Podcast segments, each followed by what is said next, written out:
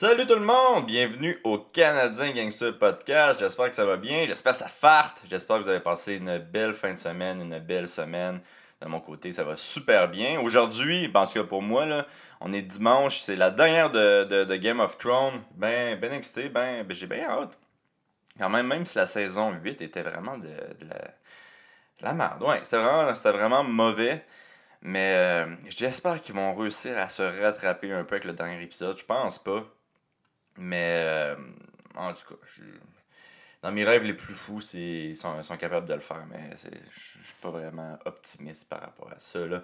Euh, mais sinon, c'est ça. ça fait trois semaines que je pense à ça. Ça fait trois semaines que je pense juste aux, épisodes de Game of Thrones, comment c'est mauvais. J'espère vraiment qu'ils vont, vont se rattraper. Euh, sinon, merci à tout le monde de m'avoir envoyé des messages de, pas d'encouragement, mais des beaux petits messages pour mon dernier podcast avec Sylvain Grenier. Si vous ne l'avez pas écouté, je vous encourage euh, à l'écouter. Euh, beaucoup de messages positifs. J'ai vraiment aimé ce podcast-là. C'est probablement mon préféré depuis le début que j'ai parti ça. fait que, encore un gros merci à Sylvain, Sylvain d'être venu. On dit que c'était bon. J'ai vraiment. Euh, ouais, non, j'avais vraiment trippé euh, ce podcast-là. Fait que merci à tout le monde de m'avoir écrit des petits messages. Aussi, j'aimerais ça remercier mes, euh, Patreons. Moi, je remercie mes Patreons. Mes deux nouveaux Patreons, en fait. le premier, c'est Hugo Laporte. merci, Hugo. Puis le deuxième, c'est Dave Bernier. Là, j'ai fait comme des, des groupes, là, ça, tout dépendant de combien tu me donnais. Là. Les deux, c'est des stéroïdes. J'ai de la misère à dire le mot stéroïde. Stéroïde dealer. Hmm. Je fais des, euh, des groupes de même. Là. Est-ce que vous irez, vous voir ça? Je vais mettre le, lien de mon Patreon euh, euh, sur, sur, sur, sur, sur, mon post. ça vous encourage de m'encourager. Puis moi, qu'est-ce que je fais avec cet argent-là? Je vous dis que j'utilise 100% de l'argent pour euh, faire grossir le podcast, mais en réalité, c'est que je m'en vais au Taser Ross, puis, euh, puis j'achète des jouets à ma, fille. Fait que euh, ma fille va être contente si vous, si vous m'encouragez. sinon, sinon, les deux dernières semaines, il y a eu deux UFC, puis on a deux gagnants différents pour les deux UFC, pour les prédictions. Et le, là, j'ai. Ouais, j'ai écrit les gagnants sur justement ma, ma facture de Taser Ross. hey, en passant à Toys là, c'est esprit, à chaque fois que je rentre dans ça, là, à chaque fois que je rentre dans un, de leurs magasins, ça, ça me rappelle ma jeunesse. Je, suis comme vraiment nostalgique. Nostalgique? Ouais, nostalgique. Puis euh, j'aime bien ça. Ouais, c'est vraiment inutile que je dise ça, mais je suis bien content de l'avoir dit pareil. Ok, UFC 237. Euh, celui qui a gagné, c'est Jordan Routier avec euh, plus 8.85 unités. C'est vraiment freaking bon ça. Euh, je suis vraiment impressionné. Et pour le UFC Rochester, euh, qui était hier, Cola Burton a gagné avec euh, plus 6,49 unités. Ça aussi, c'est très bon. Moi, j'ai fait pas mal moins que ça, en fait. mais félicitations aux deux gars. Puis là, si ça vous intéresse, là, j'en parle à chaque semaine, j'ai l'impression, mais si ça vous intéresse de faire une espèce de mini pool d'MMA entre vous, envoyez-moi un message privé. Puis qu'est-ce que je vais faire, c'est quand je vais être prêt, je vais vous renvoyer un message privé pour, euh, pour dire c'est quand que ça va commencer. Puis pourquoi je veux faire ça, c'est parce que je vais être certain d'avoir au moins 10 personnes euh, qui participent à ça. Je veux pas que ça soit euh, deux personnes, puis que ça soit genre toujours Kevin qui gagne, qui gagne le, le, voyons, le pool. Fait que j'aimerais ça 10 personnes au moins, puis je vais participer moi avec pour juste vous humilier tous et toutes. Euh, mais c'est ça, envoyez-moi un, message privé pour me dire si vous voulez euh, y participer. Moi, je ferais un. Je ferais payer le monde 5$ à peu près euh, pour faire un pool d'un un espèce de tournoi. Puis avec cet argent-là, j'achèterais au fond des, des prix, là où je trouverais des prix. Puis si. si je suis capable, par exemple, de faire signer des gants à des athlètes, au fond, l'argent que je recevrai avec ça, je, le mettrai tout dans le, dans le podcast ou en, en. Là. Fait que c'est ça, envoyez-moi un message euh, privé pour me dire si euh, vous voulez participer, puis je vais vous renvoyer un message quand, euh, quand je, je vais partir ça. là, hier, il y a eu. Il y a Jourdain qui s'est battu hier dans, au UFC Rochester. Rochester, ouais. Dans l'UFC Rochester, puis un super bon combat. Ben, un super bon combat. Le combat, il était pas super excitant, je, je, je, vais pas le, cacher, là. Mais vraiment une bonne performance de Jourdain. Moi, je pensais que- qu'il allait avoir plus de difficultés que ça avec. euh, avec euh, comment il s'appelait son, son adversaire euh, Desmond Green. Mais il a vraiment bien paru, je trouve, pour, pour un gars avec juste un combat dans l'UFC. Euh, puis je pense que Jourdain était comme à moins, euh, à plus 400 euh, underdog, puis il n'aurait pas dû être plus 400. Il a- moi je trouve a vraiment passé proche de gagner. Euh, mais clairement, clairement, Desmond avait un petit peu trop d'expérience pour lui, puis il a réussi à, à gagner. Je pense les trois rounds, je suis pas certain. là. Mais, fait que non, félicitations à, à Jourdain. J'ai bien hâte de le voir à 145. Ça va être intéressant de, de le voir performer à, euh, à, son, à son poids naturel. Puis euh, là, il y a Edmonton qui vient juste d'être annoncé. Edmonton, qui je pense c'est le 27 juillet. Fait ce serait intéressant de voir euh, Marc-André puis euh, peut-être aussi Jourdain se battre sur cette carte-là. Puis pourquoi pas moi aussi, j'aimerais ça me battre là. Il y a beaucoup de mes amis qui me demandaient de, de, de caller out euh, Desmond Green. Desmond, pour ceux qui ne le savaient pas, ils m'avaient proposé euh, de me battre contre euh, avant Jourdain. Euh, puis moi, j'avais dit non parce que j'étais trop thick, j'étais trop gros. Fait que j'aurais pas été capable de perdre le poids.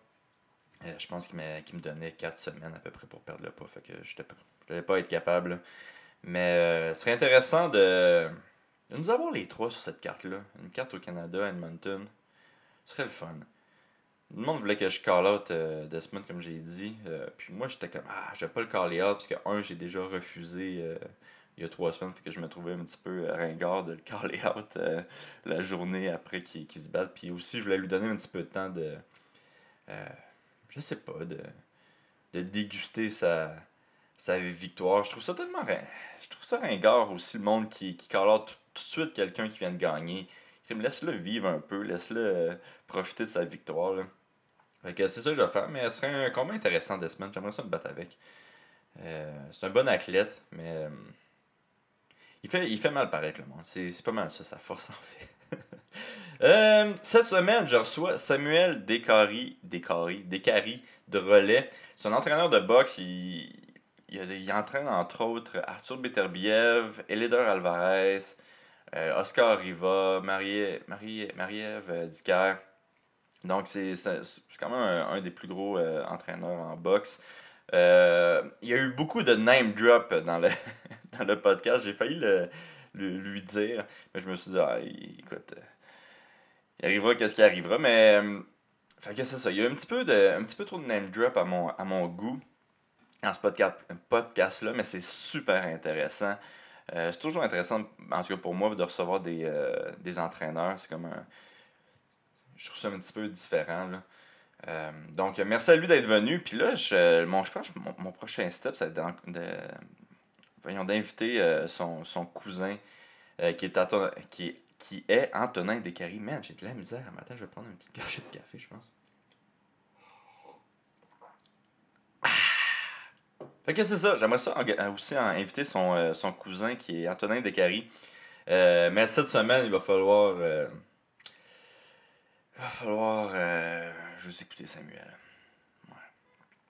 C'était bien intéressant. Merci Sam d'être venu, puis merci à tout le monde de- de- de- d'écouter ce magnifique podcast. Si vous voulez m'encourager, allez sur mon Patreon, ça va me faire méga plaisir. Euh, sinon, envoyez-moi un message privé si vous voulez participer au pool de MMA. Merci à tous et bon podcast.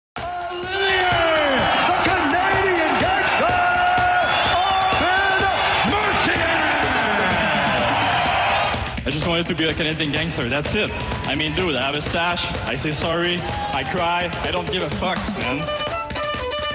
People think I'm local. It's just the beginning. Telling you the truth. Just the beginning. Yeah, you know, it's done. I mean, Là, vous êtes rendu à combien de- d'athlètes Euh, que vous coachez? 14. Monte un petit peu ton. euh, Ça, tu peux le bouger comme ça, ouais, exactement. Vous avez, vous avez 14, euh, 14 athlètes? Ouais, en tout et partout, là, 14 euh, avec Marc Ramsey. Puis moi, je travaille un petit peu avec d'autres athlètes là, on the side parce que c'était pas assez. Ok, puis ça, là, je me suis toujours demandé, là, est-ce que Marc, euh, c'est encore, il est encore avec Groupe Yvon Michel euh, où il est avec euh, Eye of the Tiger aussi? Parce que je sais qu'à un moment donné, il y avait juste des athlètes de, euh, de groupe Yvon Michel, si je me souviens bien. Puis euh, je sais que, bon, que là, présentement, euh, toi, en tout cas, je t'ai vu euh, entraîner d'autres personnes que, que, que, que groupe Michel, si je me trompe Ouais. pas. Là. Ben, en fait, Marc Ramsey a sa compagnie qui s'appelle Ramsbox Inc. Et Ok. puis, euh, Ça fait-tu longtemps, ça, que ça? ça fait plusieurs, ça fait plusieurs années qu'il y a ça. Euh, c'est un entraîneur à son compte. Après ça, il travaille avec des boxeurs qui, eux, sont signés avec différentes compagnies de promotion. Donc, il ne travaille pas pour une compagnie de promotion en tant que telle. Euh, il a déjà travaillé avec le groupe Yvon Michel pour faire du matchmaking. Il a déjà été. euh, Il a déjà été matchmaker? Oui, oui, pendant plusieurs années. Euh. C'est lui qui s'occupait de faire toutes les shows de- du groupe Yvon Michel là, pendant, pendant longtemps. Puis euh, à un moment donné, il pouvait plus parce qu'il y avait trop de, trop de jobs. Puis c'est vraiment prenant là, la job de matchmaker. Alors Ouais. euh, il m'a chippé le dossier. puis euh, Là, c'est toi le matchmaker? ben, j'en ai fait pendant un bout de temps. Puis pour Euh, qui je- tu faisais ça? moi, j'ai fait ça avec le groupe Yvon Michel pendant quelques années. Puis éventuellement, j'ai eu d'autres opportunités qui se sont, qui se sont offertes à moi. Puis j'ai décidé de, de, de passer dans le, de, de l'autre côté de la force. Alors, j'ai passé du groupe Yvon Michel à Eye of the Tiger Management. En fait, c'est quand même assez simple la raison. Là, c'est, euh, le groupe Yvon Michel, ils m'ont ils m'ont ouvert plein de portes. Ils ont été vraiment euh, super avec moi. Ils m'ont donné mes premières chances. euh, je peux juste leur en être reconnaissant. Euh, ils m'ont permis vraiment là, de, de, de goûter au métier puis de, de voir ce que c'était. Et puis, ben moi, j'avais commencé avec la boxe avec mon cousin. Puis depuis, depuis toujours, on a travaillé ensemble. Mon cousin c'est Antonin Descaries. Euh, et puis, euh, on a C'est comme, ça que tu as commencé, toi? euh, Ouais, ouais, exact. J'ai commencé en grande partie à cause de lui. Puis je me suis mis à suivre beaucoup tout ce qu'il faisait, tout ça, puis euh, à m'impliquer de plus en plus. Et puis, c'est ça. Donc, Antonin, lui, avait fait une partie de sa carrière. Il a commencé avec Interbox. Après ça, il est allé avec le groupe Yvon Michel. Et puis, euh, à la fin de sa carrière, il est allé avec Eye of the Tiger Management. Ok, Et je savais pas qu'il euh, qu'il était allé donc- avec Eye of the- the Tiger. Il est allé avec Eye of the Tiger. Et euh, quand il a pris euh, sa retraite, si on veut, quand il a arrêté de boxer, ben, il, est devenu, il est devenu président d'Interbox et de Eye of the Tiger Management. Parce que Interbot puis Eye of the Tiger, c'est la même chose. là. Eye of the Tiger, il Ouais, a c'est ça, acheté- ils, ont, ils, ont, ils se sont jumelés. C'est Esteban, hein, c'est ça le propriétaire? Camille Estefan. Oh, pardon? Camille, Camille Estefan, ok. Oui, exactement. Et euh, lui, c'est le, c'est, c'est le, en fait, le propriétaire, là, c'est, euh, c'est, c'est lui qui est derrière euh, Eye of the Tiger Management. Et, et bon, pour en revenir à, à mon histoire, en fait, Antonin, vu qu'il était rendu avec Eye of the Tiger, puis on avait toujours fait la boxe ensemble, c'était un rêve de, de, de retravailler ensemble. là, puis, euh, alors, il m'a, lancé l'invitation. Il m'a dit Sam, euh, j'aimerais ça que tu viennes travailler avec nous. On a toujours, on a toujours été ensemble. Euh, ça serait le fun qu'on, qu'on recommence à travailler ensemble. Alors, ça a été un dilemme parce que je voulais pas. euh, Backstabé. euh, Ouais, c'est ça. Le groupe Yvon Michel m'avait, m'avait offert mes premières chances et tout. Mm-hmm. Mais en même temps, c'était un rêve qu'on avait, Antonin et moi, de, de travailler ensemble. Et puis, j'ai décidé d'y aller avec la famille. Donc, c'était, c'est- c'était, pas. euh, le groupe Yvon Michel m'ont jamais rien fait de, de mal. Puis, euh, tu sais, je, le- je leur dois beaucoup. Mais maintenant, je suis avec euh, Eye of the Tiger Management. Puis, euh, je suis très content d'être là. là. On est... Puis tu disais que tu étais encore matchmaker pour Eye of the Tiger ou. je suis pas matchmaker pour Eye of the Tiger. J'ai des, des rôles un petit peu différents. Mais, euh, mais je donne un coup de main une fois de temps en temps. C'est Stéphane Loyer qui fait la job de matchmaker chez euh, Eye of the Tiger. c'est, quoi que tu fais pour eux autres? Euh, ma, ma définition de tâche est plutôt vague, mais. C'est tellement euh, louche que c'est en train de dire. non, mais en fait, euh, il y, a, il y a beaucoup de boxeurs chez Eye of the Tiger. Alors, j'essaie d'assurer un suivi avec euh, certains boxeurs pour voir que tout se passe bien. Si, euh, Mm. des fois, il y a certains boxeurs qui ont besoin de sparring partner. Euh, là, c'est comme un peu une job de matchmaker que je vais faire.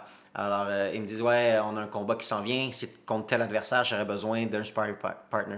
Alors, moi, ben, je regarde soit au Québec, soit à travers le Canada ou à travers le monde pour trouver le meilleur sparring partner possible. Et puis après ça, on le fait venir. Donc, Euh, J'assure un petit peu là, un suivi avec les athlètes. Je leur écris euh, des messages, je les appelle, euh, je regarde si tout se passe bien, qu'est-ce qu'on peut faire pour leur faciliter la vie, qu'est-ce qu'on, s'ils ont des blessures, si au niveau, ben, s'ils ont des blessures, c'est qui qui les traite, comment ils sont traités, est-ce que, euh, est-ce que, est-ce que je connais des gens ou est-ce qu'on connaît des gens qui pourraient euh, faciliter un petit peu là, la guérison ou quoi que ce soit. Euh, après ça, euh, au niveau du conditionnement physique aussi, j'assure un suivi avec, euh, avec certains des préparateurs physiques. Donc, juste pour m'assurer que tout est correct. Ma, ma job, c'est pas d'être un policier, c'est d'être un facilitateur. Donc, les, les gars ou, ou les filles, parce qu'il y a, il y a des filles aussi, euh, ils me disent comment ça se passe, puis si jamais je peux les aider, ben, je vais mettre les ressources nécessaires en place pour pouvoir leur donner un coup de main. Ok, puis t'es sur le payroll de Eye of the Tiger? Ouais. Ok, fait que là, toi, tu travailles pour Arrival Ouais. aussi, euh, Eye of the Tiger. Puis là, moi, je me suis toujours demandé, parce que j'ai l'impression que faire de l'argent en boxe pour un promoteur, puis de faire de l'argent en boxe, pour, euh, en MMA pour un promoteur, c'est super différent. Euh, par exemple, en boxe, Camille, j'ai l'impression qu'il investit beaucoup sur ses athlètes. Je- moi, c'est peut-être l'impression que j'ai, mais j'ai pas l'impression qu'il fait tant d'argent que ça avec les, euh, les shows qu'il fait, mais qu'il veut faire de l'argent après. C'est- C'est c'est-tu comme ça que ça fonctionne en boxe? Je- moi, j'ai, En fait, là, je me... Je dois t'avouer là, que pour les promoteurs, pour faire de l'argent, euh, ça prend, ça prend, c'est des gros réseaux de télévision qu'il faut qu'ils soient là. Euh, avec Camille, il y a, eu- il y a eu l'occasion, disons avec David, d'aller chercher des, des, des, des shows sur HBO. Euh, David s'est battu deux fois en sous-carte de Canelo euh, le 5 mai à Las Vegas. Ça, c'était des ça, c'était du, du HBO qui était là. Quand, euh, quand David s'est battu avec euh, Billy Joe Saunders, euh, ou quand David s'est s'est battu avec Endam, c'est c'est des combats qui sont. C'est c'est- des combats d'importance. Avec Endam, je pense pas que Camille a fait de l'argent avec ça, mais il, est arrivé, il est arrivé à dire j'ai mon premier champion du monde. Eye of the Tiger. Il y avait euh, Berman Steven aussi, euh, à l'époque, qui était avec euh, Camille et Stéphane. Donc, Ok, il était avec ouais, Camille. ouais. Puis, ben, le, Berman, lui, a signé avec Don King. Camille était, rendu, était plus son gérant. Et puis, euh, éventuellement, là, ils se sont, ils se sont séparés parce que c'était très compliqué, là, les négociations avec, Don King. Mais ça, on, le- on le voit depuis, depuis la nuit des temps. Là, tous, les, tous les gars ils ont eu des problèmes avec Don King. là. Puis lui, il y en a-tu aussi des problèmes? Parce qu'il me semble qu'on n'entend pas vraiment parler. Là. Euh, Berman, ça? Ouais. Ben, Berman, il s'est battu euh, il n'y a pas si longtemps que ça. Ça n'a pas été euh, nécessairement le meilleur combat là, de, de sa Mm. carrière. Il s'est battu avec Joe Joyce. Et puis, euh, le combat a été arrêté. Avant ça, il s'était battu contre Deontay Wilder. Ouais. Mais écoute, si on regarde euh, tout ce qui s'était passé avant, il est allé chercher des belles victoires contre Areola. Euh, il, est devenu, il est devenu champion du monde et tout. Donc, euh, chapeau là, pour euh, un poids lourd du Québec. Devenir champion du monde, c'est euh, quelque chose d'impressionnant. Puis là, euh, le prochain poids lourd du Québec, ça serait Oscar, c'est ça? Oscar, il y a un gros combat qui, qui s'en vient contre Dylan White. Donc, Mhm. ça, c'est un combat qui va avoir lieu en Angleterre, en territoire hostile. Euh, Il va s'en aller en Angleterre, ouais, là? ouais, ouais. Tabarouette, la dernière fois qu'un Québécois est allé en Angleterre, ça n'a pas bien fini, là. Tu t'en souviens-tu? Tu souviens-tu c'était qui? Euh, ben oui, j'étais. J'étais. J'étais à. Voyons, à- comment ça s'appelait? La cage au sport. J'écoutais ça, ça pendant la journée en plus, puis tout le monde disait que. Voyons, si j'ai- son, son nom m'échappe. Kevin Bizier? C'est-tu Kevin Bizier le dernier? Ben, je pense que ouais. Ok, oui, c'était Kevin Bizier. Moi, je parlais pas de Kevin Bizier, je, je parlais de. Voyons, je suis bien bien attardé. J'ai- Voyons, comment il s'appelle? Un autre avant ça? Ouais. Hmm. Qui s'est battu pour la ceinture. Il a pas pris. il s'est battu contre Jean-Pascal. Man, c'est genre le boxeur le plus connu à Montréal. là. Ah, Lucien Boutet? Ouais, Lucien Boutet. Ah, ouais, ouais, ouais, quand il s'était battu contre Carl Crutch. ouais, c'est ça. Ok, donc. Tout le monde euh, disait qu'elle a gagné, puis j'étais comme, ouais. man, il a de l'air bon Carl Frutch, euh, les En, fait, euh, si on regarde, je pense les, les trois derniers combats, les quatre derniers combats où euh, les boxeurs québécois sont allés en Angleterre, euh, il y a eu euh, Kevin Bizier, s'était battu contre Kell Brook. Ça s'était malheureusement pas bien passé pour euh, Kevin. Euh, il y a eu Lucian Boutet qui s'était battu contre Carl Froch. Il y a eu euh, Ghislain Madouma, il s'était battu en combat de championnat Ah, du c'est monde. vrai, Justin aussi, c'est battu. Euh, C'était-tu en combat? Il me semble que oui. Et puis, euh, ça se passait super bien là, pour Ghislain. Puis à la fin, il commençait à manquer un petit peu d'énergie, mais il était encore, euh, il était encore là. Puis l'arbitre a arrêté le, a arrêté le combat. Euh, si je me souviens bien, c'était contre un dénommé Mitchell, mais ça se peut que je, je suis vraiment pas certain. Il faudrait, faudrait box tout ça. Puis euh, avant ça, il y avait eu Jean-Pascal contre Carl. Euh, ça, ça avait fait une guerre mondiale. C'était allé à la carte des, Oh, des juges. Puis c'était tout un combat. Mais encore une fois, euh, ça n'avait pas bien été pour, euh, pour les Québécois. Donc, euh, quand tu regardes ça sur une certaine période, là, euh, C'est- C'est-tu parce que les athlètes sont étaient meilleurs que les athlètes québécois ou c'est parce que vraiment c'est l'ambiance là-bas, l'espèce de d'aura de. Ben, Jean contre Froch avait fait, c'était très, très serré. Et puis peut-être je. Kevin. il y avait Jojo Dan aussi qui s'est battu contre Kell Brook. euh, Qui s'était battu contre Kell Brook aussi. Mais euh, ça, lui aussi, ça s'était pas bien terminé. Donc. euh, mais je pense pas que ça soit vraiment là que ça. Il y en a qui soient plus forts que les autres. Des fois, c'est c'est- c'est c'est la boxe. Euh, Kell Brook, c'est un, tout un numéro là, à, à 147 livres.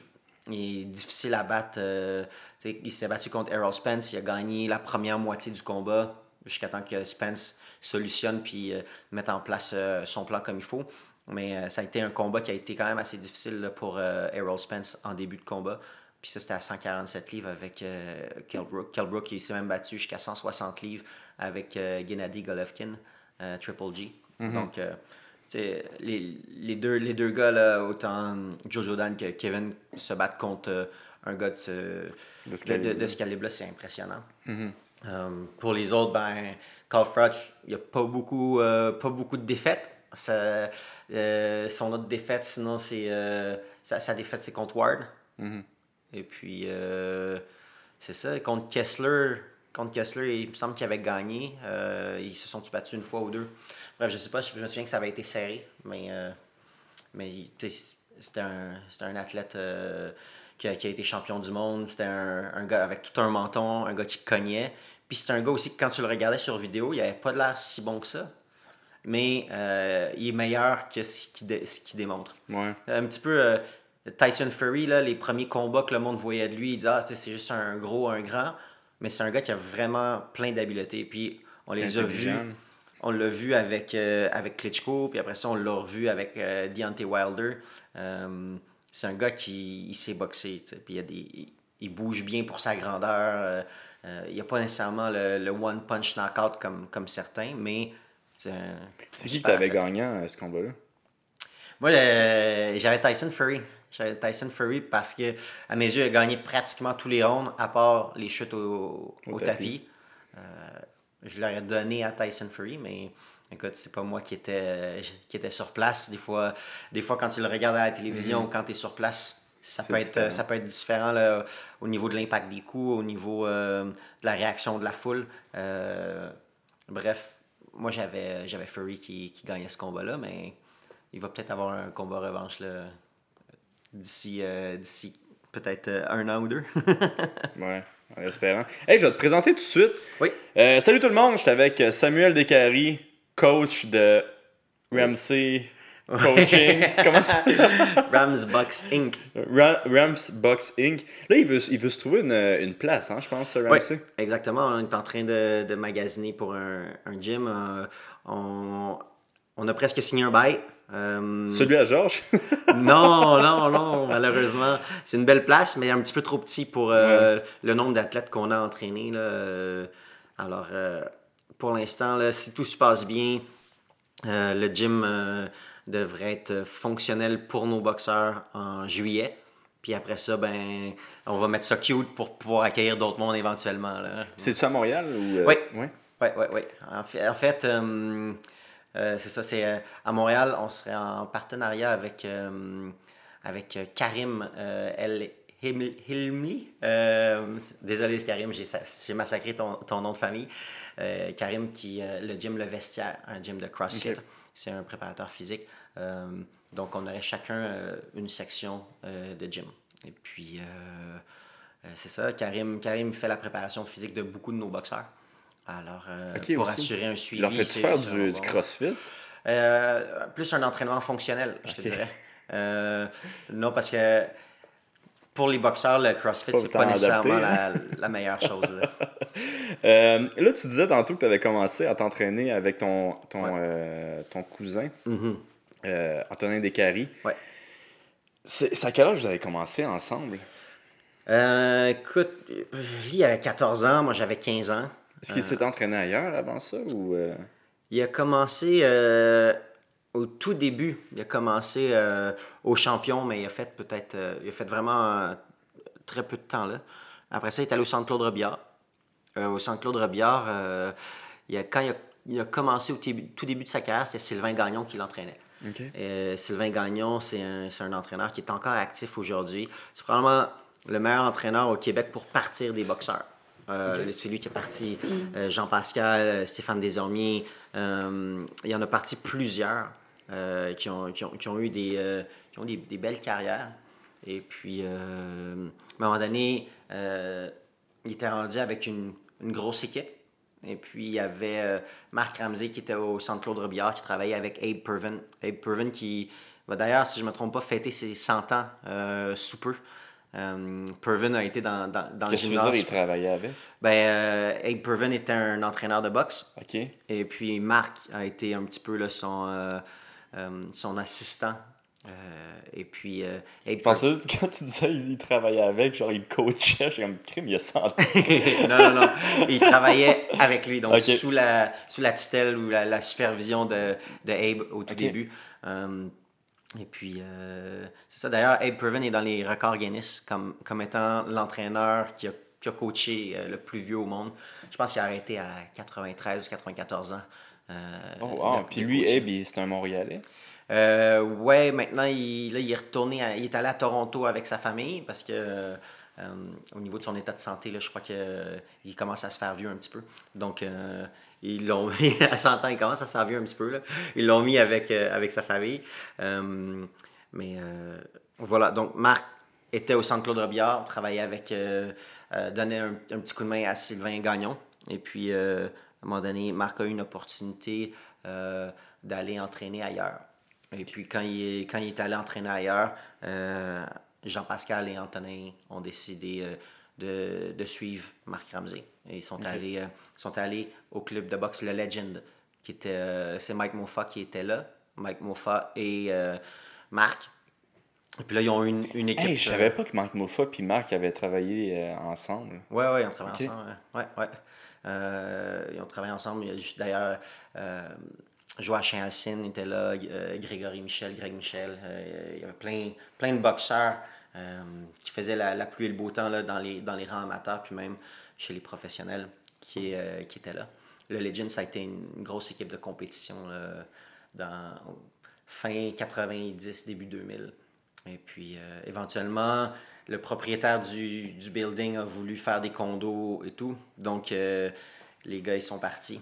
Euh, Marc, euh, à ce moment-là, est allé, euh, est allé chez Jim, si je me souviens bien. Chez le, le- le- ah non, on est allé au Ring 83. Au Ring 83 avec Vic Rossamber.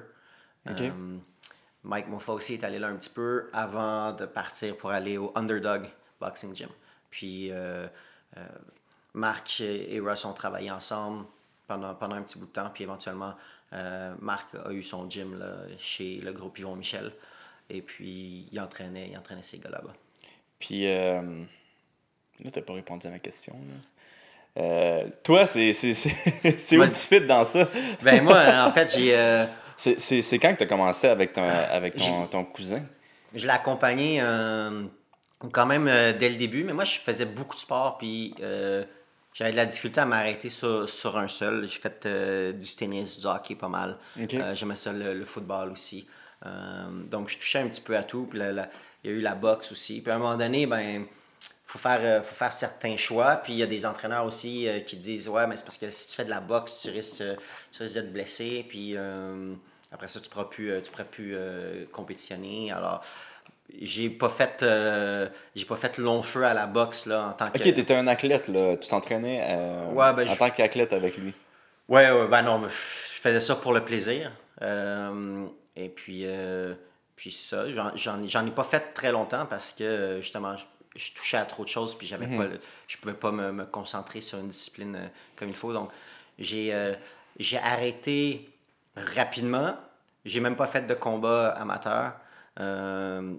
Et puis, euh, j'ai j'ai- je me suis mis à étudier tout ce que je pouvais pour pouvoir donner un coup de main à mon cousin parce que je voyais qu'il performait bien. Alors, je me suis mis à suivre ça, puis je voulais, ça m'intéressait. Je trouvais ça, j'ai toujours été fasciné euh, par, par la boxe là, depuis, euh, depuis que j'étais j'étais tout jeune. C'est ça, t'as commencé à faire des pads avec lui, t'as commencé... En fait, le- euh, ben, j'ai suivi, j'ai suivi qu'est-ce qu'il faisait. Je, me, je regardais qu'est-ce que Marc il disait aux gars, qu'est-ce que les dans, dans le gym, je regardais comment ça se passait.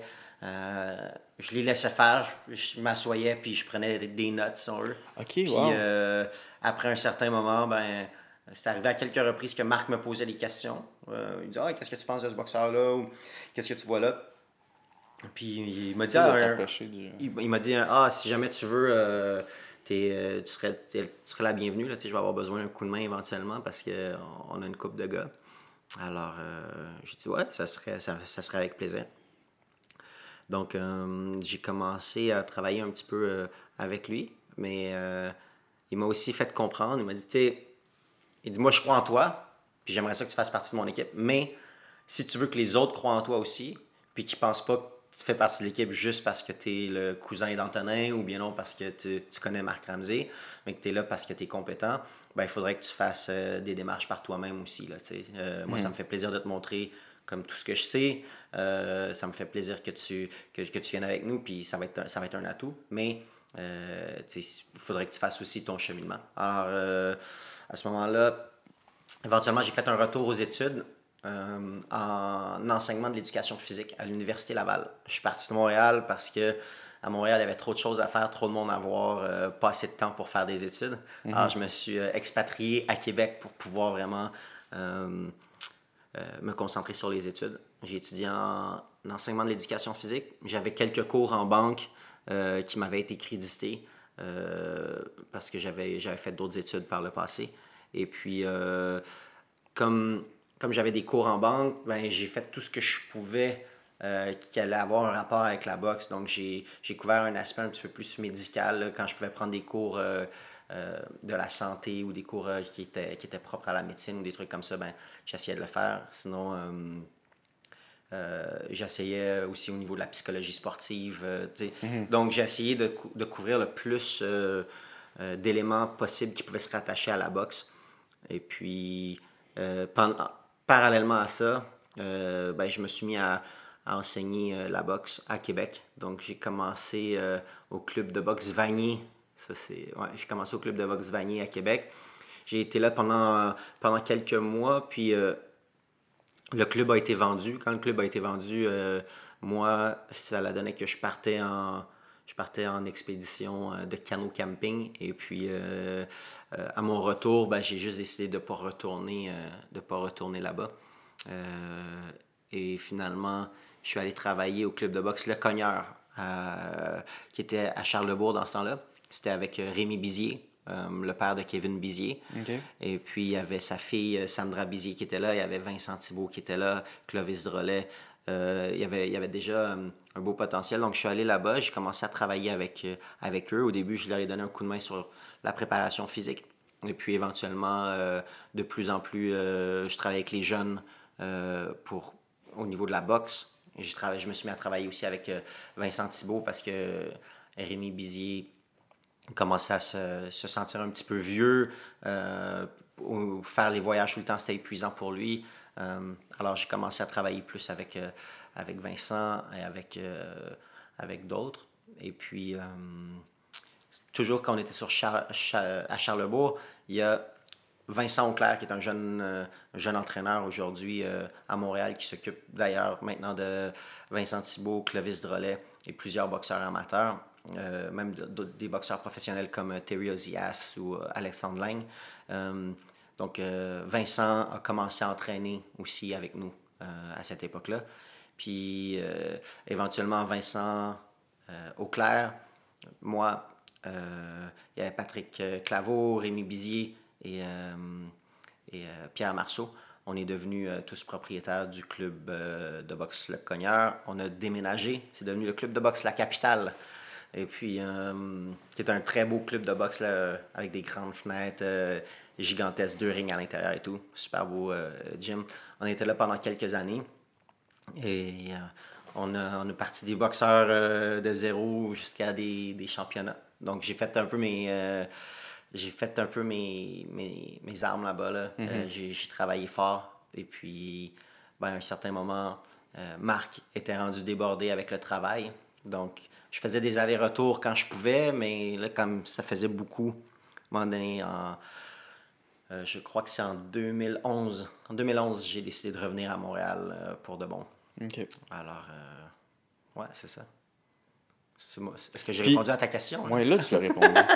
Puis toi, quand tu étais à l'université, tu, voulais zéro devenir professeur d'éducation physique. Là, tu faisais ça vraiment euh, dans l'optique que tu voulais devenir un coach de boxe. oui et non.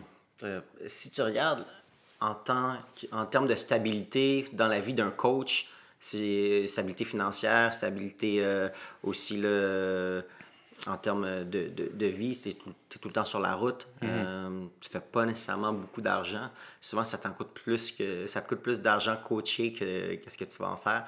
Euh, donc, c'était pas.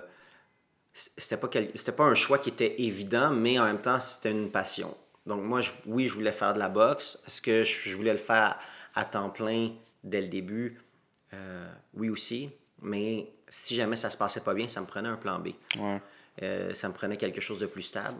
En étant euh, enseignant en éducation physique, ben, je, me, je me disais, c'est des belles conditions de travail. Tu as, certaines vacances pendant l'été, c'est un horaire qui est fixe. C'est-à-dire que c'est comme du 9 à 5. Après, si jamais je veux vraiment continuer dans la boxe, ben, je, peux faire les, je peux faire les deux. Je peux faire du 9 à 5.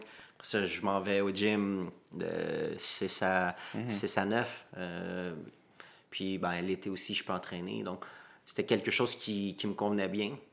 Mais euh, là, quand je suis arrivé à Montréal avec Marc, puis on a eu la charge de travail qu'on qu'on a, ben, j'ai laissé faire l'enseignement. OK. Puis c'est- toi, c'est comment t'es payé? C'est à chaque fois qu'un athlète se bat, il te donne un pourcentage euh, de sa bourse?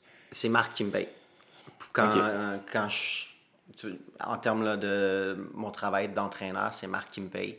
Donc, euh, Marc, il y a un certain pourcentage de la part des athlètes, puis après ça, moi, j'ai une part euh, que lui va me donner.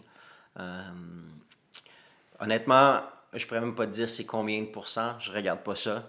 Je le fais par passion, puis mes factures se payent, je suis capable d'en mettre un petit peu de côté, puis je suis- très bien traité. Donc, j'ai pas. Tu sais, si à un moment donné, euh, j'étais maltraité, là, peut-être que je regarderais, peut-être que je serais comme, OK, ouais, telle, telle affaire. Sinon aussi, euh, je travaille comme cutman. Ouais, mais c'est ça que j'allais te poser comme question. Parce que là, toi, t'es coach et cutman. Euh, puis en étant cutman, est-ce que c'est. tu travailles pour une promotion dans le sens que ah, c'est vraiment. C'est quand je travaille comme cutman, c'est c'est le boxeur qui m'engage comme cutman. OK. Donc- Tandis qu'en MMA, par exemple, TKO, je pense que tu Ouais, avais déjà engagé. C'est vraiment la, la promotion. la promotion. Le, le MMA puis la boxe, c'est différent à ce niveau-là. Euh, dans le MMA, c'est, disons, il y a deux cutman, puis ils vont faire toute la soirée. Vont- Il y en a un qui va être le coin rouge, puis l'autre qui va être le coin bleu, puis Mhm. ils vont rentrer puis sortir euh, de la cage toute la soirée.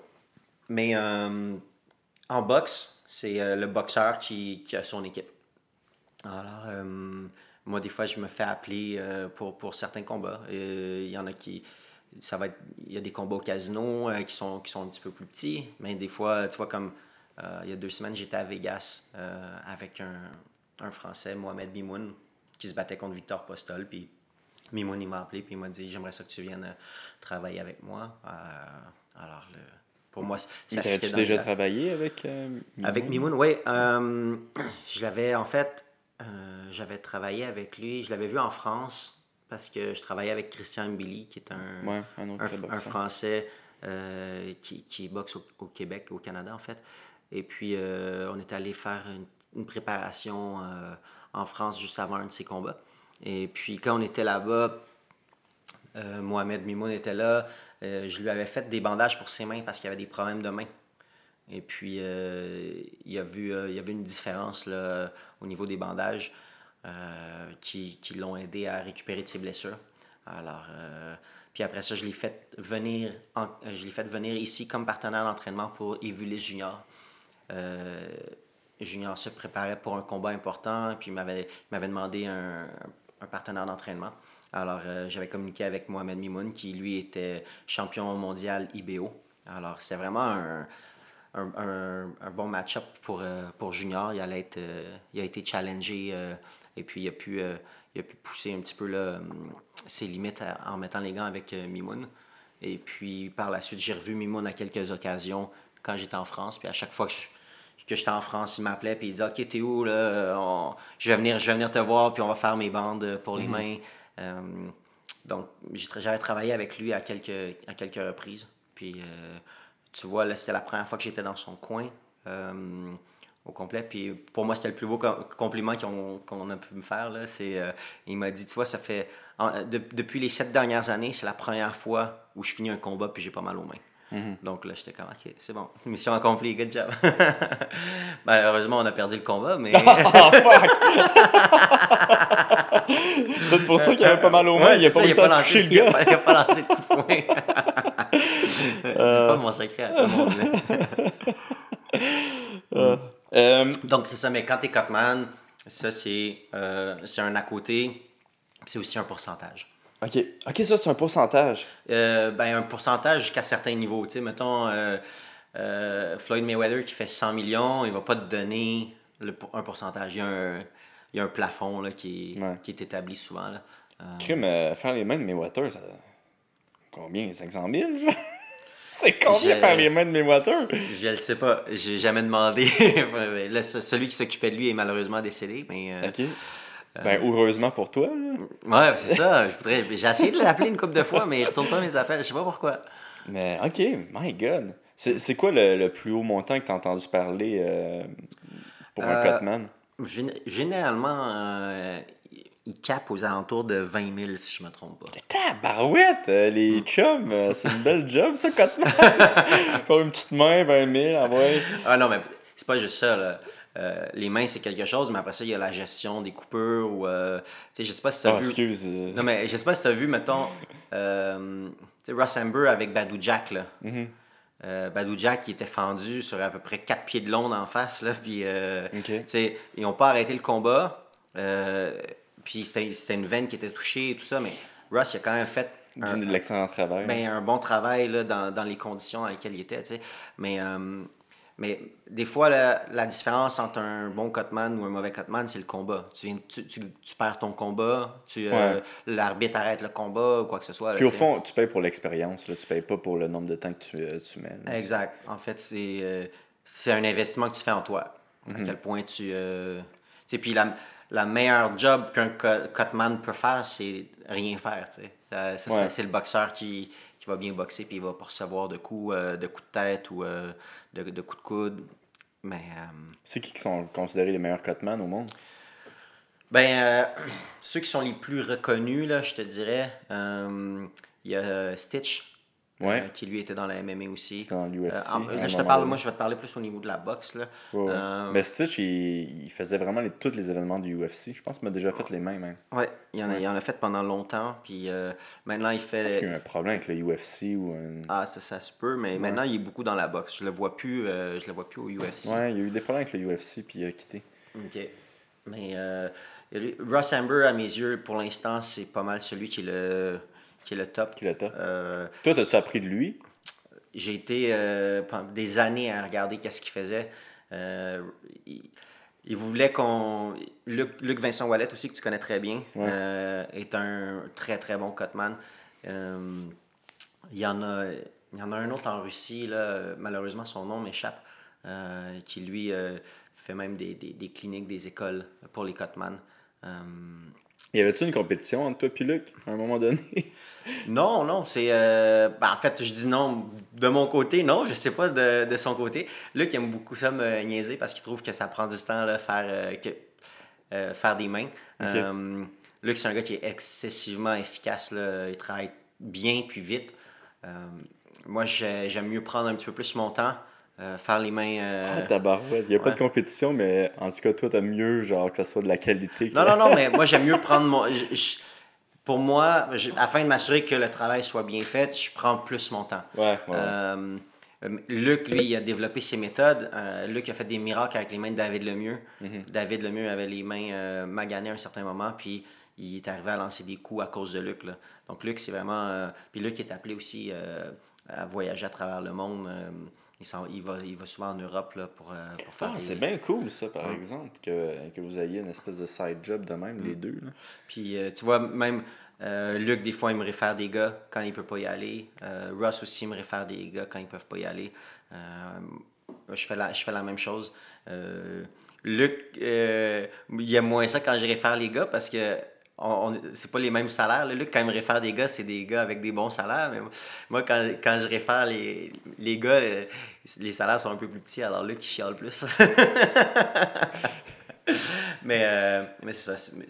il Luc est obligé, il est habitué c'est- aux 20 000 piastres. Ouais, c'est ça. Luc, il est habitué aux 20 000 piastres, lui. Non, mais euh, tu sais, des fois, euh, tu peux aller faire un... Tu vas faire un gars, euh, ça dure... euh, t'es, t'es là 24 heures, puis tu fais 1000 piastres dans ta soirée, tu sais, c'est... Puis t'as assisté à un événement de boxe, t'as rencontré des gens, tu sais. Ouais. euh, c'est... euh, Tout a été payé pour aller là-bas. Exact, Ouais. exact. Fait que, tu sais, ça, ça devient intéressant. Mais à quel point est-ce que ça va arriver comme ça? tu sais, Ça, les, ça l'arrive vraiment rarement, puis il y a peu de gens qui, euh, qui font ça aussi. Là. Mais c'est un beau side, c'est ça. C'est un beau side, mais c'est il n'y a pas beaucoup de gens qui veulent montrer comment ça se fait. Ben, puis, ouais. euh, c'est comme un, un art euh, caché un petit peu. Puis les, les gens ne veulent pas le montrer parce que tu travailles fort toute ta vie, puis souvent, là, on ne se fera pas de cachette. Il y a bien plus de boxeurs qui vont boxer pour des bourses euh, moindres qu'il y en a qui vont boxer pour des millions de dollars. Pour un cutman, là, quand tu es payé au pourcentage, puis que ça te coûte de l'argent, là, parce que tu t'en vas faire des gars euh, au casino qui vont, ils vont faire euh, un, un- un salaire qui n'est pas si gros que ça. Euh, et puis que toi, dans le fond, là, ça t'a pris. tu es arrivé là deux, trois heures avant le show pour préparer tes affaires. Euh, là, tu as, été là tout ce temps-là. t'as fait, ça t'a coûté du gaz, du tape. Euh, puis à la fin, ben, le gars, il te donne euh, 20$ piastres ou il te donne euh, 40$. piastres, Ben, euh, tu sais, tu- c'est pas très payé cher de l'heure. Ouais. Ça, c'est en bon français qu'on dit ça. C'est pas très payé cher de l'heure. Mais ouais, c'est très beau français. Mais ouais, j'avais remarqué que euh, si on faisait des recherches sur YouTube, c'est une des seules affaires qui était vraiment difficile à trouver. En tout cas, tu sais, oui, tu peux trouver comment faire des mains sur YouTube, mais c'est tout croche, là. C'est genre. euh. Puis, euh, c'est qui qui m'avait parlé? C'était Alex. Alex, je pense, qui m'avait dit Ouais, Man, il y a personne qui veut m'enseigner euh, Mm. comment faire les mains. Puis, Alex qui m'aidait, lui, pour faire mes mains, parce que il venait à mes sparring, il me faisait mes mains, tu sais. Mais tu sais, il y avait besoin quand même de peut-être des secrets euh, bien cachés. Puis c'est pour ça que je t'avais- je te l'avais envoyé. Là. Puis, Ouais. by the way, merci de l'avoir aidé. Là. Mais, tu Mais- vois, Alex, pour moi, c'était différent. Parce que Alex, c'est un passionné. Alex, il, il- il est tout le temps au gym, il est là de bon cœur, tu sais, et ce qu'il investit en temps puis en énergie sur le monde, peu importe combien il va faire en tant que cutman, il sera jamais remboursé autant que s'il a investi déjà. Ouais. C'est un gars qui a tellement un grand cœur, puis il est tellement content de le faire pour les gens. Euh, puis il travaille fort aussi. Là, il fait tous les événements qu'il peut. euh, euh, tu vois, il, même la, la dernière fois, il est venu au TKO avec nous. On l'a, on l'a Ah, amené là, il est venu faire des mains là-bas. Ah, cool. Alex, c'est un super bon gars. Puis si jamais vous cherchez des mains, euh, les gars de MMA, allez voir Allez voir Alex, il, va, il, va, il va vous faire ça, il fait une belle job. Euh, Alex, ça va être 5 piastres. C'est juste 5 pièces avec Alex. Hey, euh, je me suis toujours demandé pourquoi, avec Marc, c'est souvent des athlètes de l'extérieur du pays. Pourquoi c'est beaucoup des personnes euh, que justement qui viennent pas du Québec qui, qui vont s'entraîner avec Marc? C'est à cause de sa notoriété à travers le monde ou c'est euh, justement que tantôt on parlait d'un investissement pour un promoteur, c'est qu'il allait chercher ces athlètes-là, puis il savait que Marc c'était un des meilleurs au Québec, fait qu'il leur don- il lui donnait le- En fait, les athlètes. Marc, quand il a commencé, euh, selon ses dires, il a, il a été chanceux parce que il a commencé avec Antonin et Jean dès le début. Puis ça- les deux ont, ont une carrière amateur très bonne. Euh, puis ensuite de ça, ils sont allés chez les professionnels, puis ont fait une très belle carrière chez les professionnels. Puis euh, avec les succès que Marc a eu, il est, arrivé à aller recruter des boxeurs de l'extérieur au tout début. Donc, il est allé voir euh, pendant une compétition, si je me trompe pas, c'était euh, à Chicago. il est allé voir Eleder Alvarez et puis Oscar Rivas. et puis, il les avait déjà vus aux Jeux panaméricains. Puis là, il les revoyait. Puis là, il était intéressé à, à leur faire une offre. Euh, et puis, c'est tout, le temps- c'est tout le temps plus facile de faire une offre à deux gars qu'à un gars. Parce qu'un gars tout seul, ça le dépayse beaucoup. Euh, alors que si tu fais une offre à deux gars, les deux arrivent ensemble, tu peux les, ils habitent ensemble euh, et ensemble. tout, tu sais. Qu'est-ce que tu veux dire faire une offre C'est je te paye pour venir? Non, en fait, là, c'était euh, à cette époque-là, c'était une offre qui a été faite par le groupe Yvon Michel euh, et Marc Ramsey. Marc, il, il leur offrait d'être leur entraîneur et puis aller avoir un contrat euh, de, de- boxeur professionnel avec la compagnie de promotion du groupe Yvon Michel. La groupe, le groupe Yvon Michel, à cette époque-là, il y avait eu Joachim Hassin qui avait été champion du monde. Euh, Yvon Michel, bon, euh, il, il avait amené d'autres gars en championnat du monde. On parle euh, d'Éric Lucas, d'Éléonore Dorin, etc. Donc, là, avec la- l'espèce de notoriété, euh, ça, ça permettait euh, aux gars de, de prendre l'offre et de la lire avec un certain sérieux. Parce que si moi, je m'en vais dans une compétition puis je dis Hey, salut, j'aimerais ça être ton entraîneur, euh, viens donc au Canada. weird. Ils vont dire OK, mais t'es qui comme, Qu'est-ce que t'as fait? C'est quoi, quoi tes faits d'armes? C'est quoi ton, c'est quoi ton, ton pedigree? C'est quoi ton passé tu sais? Euh, Alors que Marc, lui, ben, il y avait déjà, il y avait déjà quelque chose d'intéressant sur son CV, dont un champion du monde en Jean Pascal. Alors, euh, ça lui a permis euh, d'amener Eléder et Oscar dans un premier temps. Puis, euh, éventuellement, il a vu, a vu aussi Arthur Beterbiev dans les compétitions internationales. Il a, fait, il a fait un petit peu le même procédé. Donc, c'est ça, il y a du recrutement qui a été fait au fil du temps. Et puis maintenant, ben, les promoteurs décident eux-mêmes de faire un investissement euh, à l'extérieur. Non pas qu'on n'a pas de talent ici, mais euh, On l'a trop facile. ben, en, fa- en fait, c'est quand la dernière. Est-ce que tu serais capable de me nommer un boxeur amateur qui a performé à l'international? C'est- très difficile. Jean-Pascal. C'est c'est le, le dernier qui a, eu des, qui a vraiment eu des, des, des, des gros résultats euh, à l'international.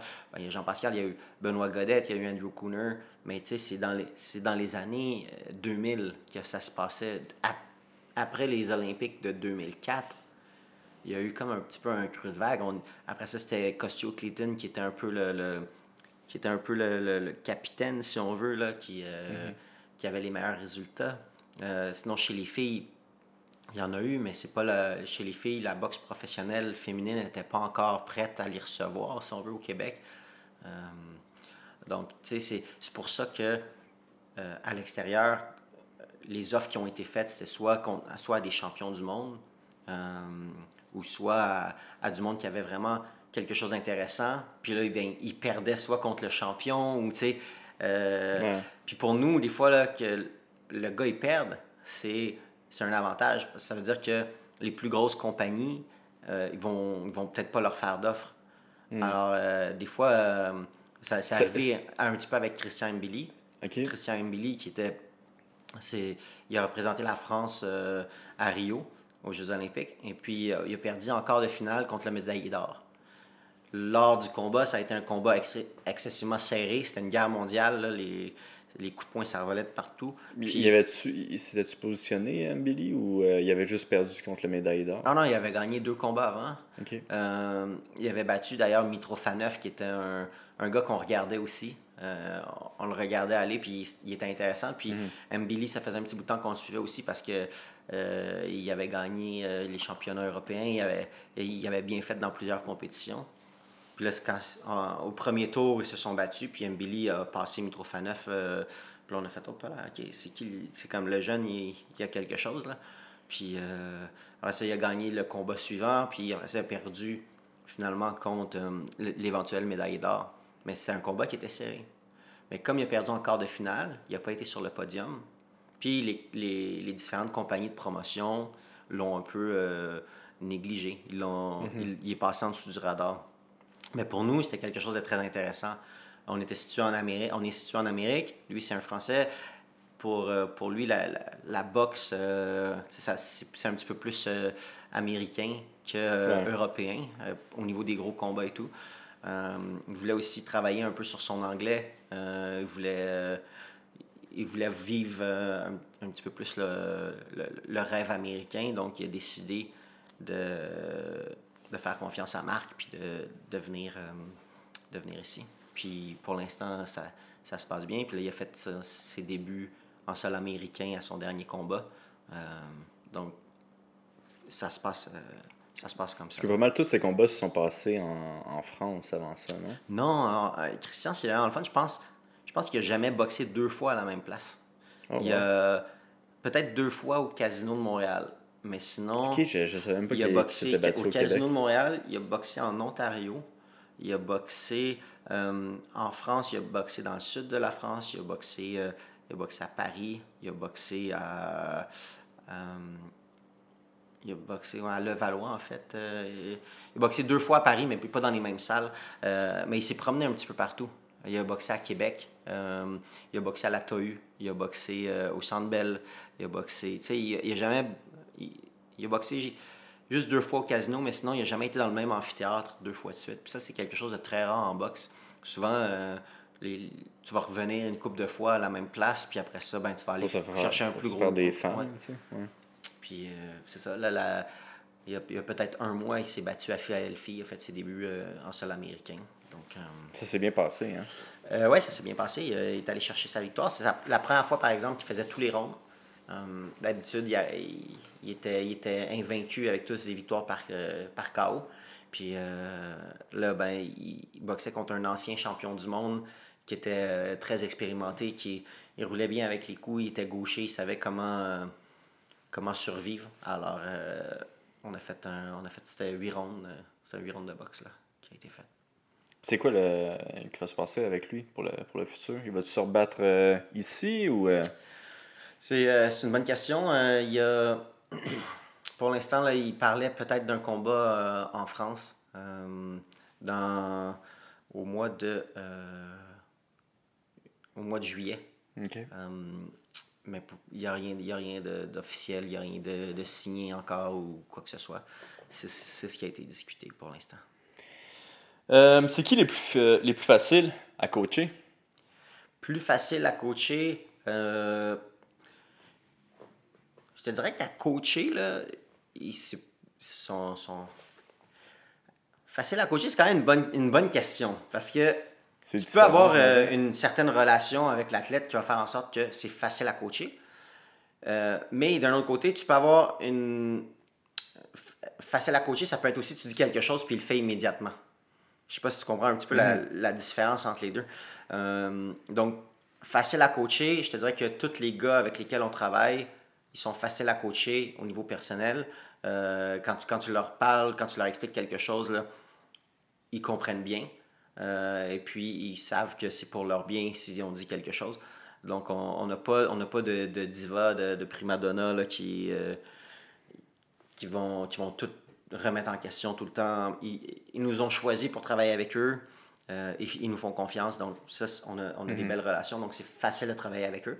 Après ça, en termes de rétention d'informations ou de facilité à, à- mettre en application quelque chose, euh, c'est euh, c'est une très bonne question. C'est une très bonne question. Il y a quand même beaucoup d'athlètes qui sont, euh, qui sont là-dedans. Je te dirais que celle, la, la, la personne euh, avec, avec qui, quand je dis quelque chose, elle va soit le prendre en note, puis continuer à travailler à l'extérieur euh, dans son temps libre pour revenir, puis que ça va être correct. Euh, euh, la personne qui est la mieux organisée pour, euh, pour optimiser sa rétention d'informations, c'est Marie-Ève Dicker. Euh, Marie-Ève Dicker, elle a une méthodologie de travail qui est vraiment impressionnante. Elle est très disciplinée, puis souvent, elle, elle- elle écrit qu'est-ce qu'elle a fait. Elle a l'air super passionnée. oui, exact, exact. C'est un beau, un beau modèle pour, pour, les, pour les boxeurs, pour les, euh, pour les gens aussi. Euh, elle a voulu démontrer que la boxe féminine, c'est quelque chose de possible. Puis, euh, même, même si ça fait des années que, que c'est là au Québec, ça faisait, on avait eu un petit bout de temps là, sans boxe féminine.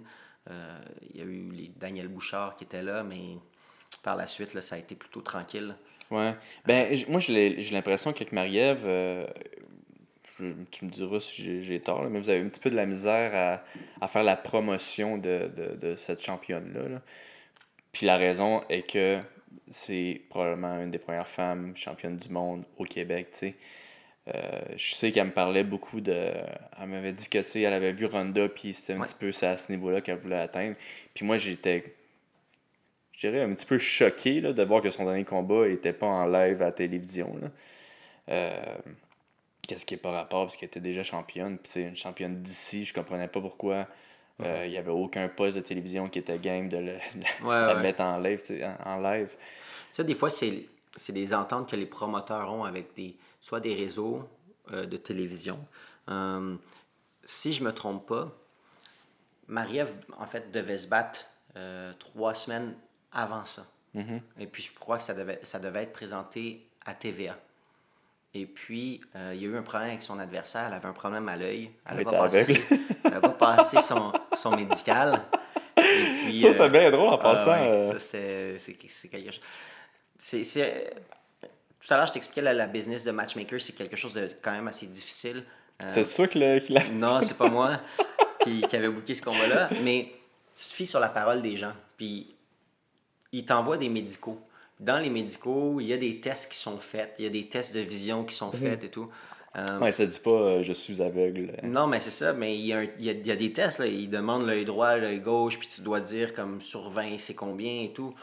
Mais quand euh, ils ont reçu les papiers, tout était en ordre. Ça ne disait pas qu'il était aveugle d'un œil ou qu'il avait un problème de vision ou quoi que ce soit. Donc, c'est là que c'est un petit peu difficile des fois de dealer avec euh, le travail de matchmaker, c'est que tu fais confiance à des individus. Puis même si tu as des preuves papier comme quoi tout est beau, Ouais. c'est pas beau jusqu'à temps que la personne est dans le ring puis que la première cloche sonne, tu sais. Euh, puis même là, ça s'est déjà vu. Le gars, il rentre dans le ring, la cloche sonne, puis il ressort du ring. Euh, Ouais, ben ça, ça fait 6 mois à peu près. que- ouais, mais tu sais quoi, moi, je, je respecte beaucoup le gars qui est allé dans le ring puis qui a décidé de sortir après que la cloche soit sonnée parce que ça, veut dire que son adversaire va être payé. Je sais pas si tu vois un peu la différence. Si, On si sait-tu c'est quoi qui s'est passé? Je le sais pas. Parce que ceux qui, ceux qui ont pas vu, c'est une vidéo vraiment que le combat il commence, ouais. puis un des deux combattants il décide de pas se battre, puis il s'en va. en boxe chez les poids lourds contre un boxeur qui s'appelle Hefé. Euh, je me souviens plus c'est quoi son, son nom de famille. Euh, et puis bon, mais s'il n'était pas embarqué dans le ring, L'autre se faisait pas payer. l'autre boxeur se faisait pas payer. Ah, Alors lui, il avait probablement, euh, il y avait probablement un problème avec la promotion ou euh, avec probablement que tout s'était mal passé ou je ne sais pas. Mais Puis au lieu de dire, au lieu de dire ok moi, moi, j'embarque pas dans le ring là, ben ok je vais embarquer dans le ring mais je vais ressortir. Mhm. Là, ben, quand, quand la cloche sonne, l'autre, il, il est obligé d'être payé selon la commission. ah bon, Euh, donc, tu sais, ça, c'est un, un beau geste qu'il a, qu'il a fait. Après ça, euh, il peut se faire traiter de tous les noms. On ne sait pas qu'est-ce qui s'est passé. ouais. Euh, Peut-être qu'il s'est fait euh, arnaquer du début jusqu'à temps qu'il embarque dans le ring, justement.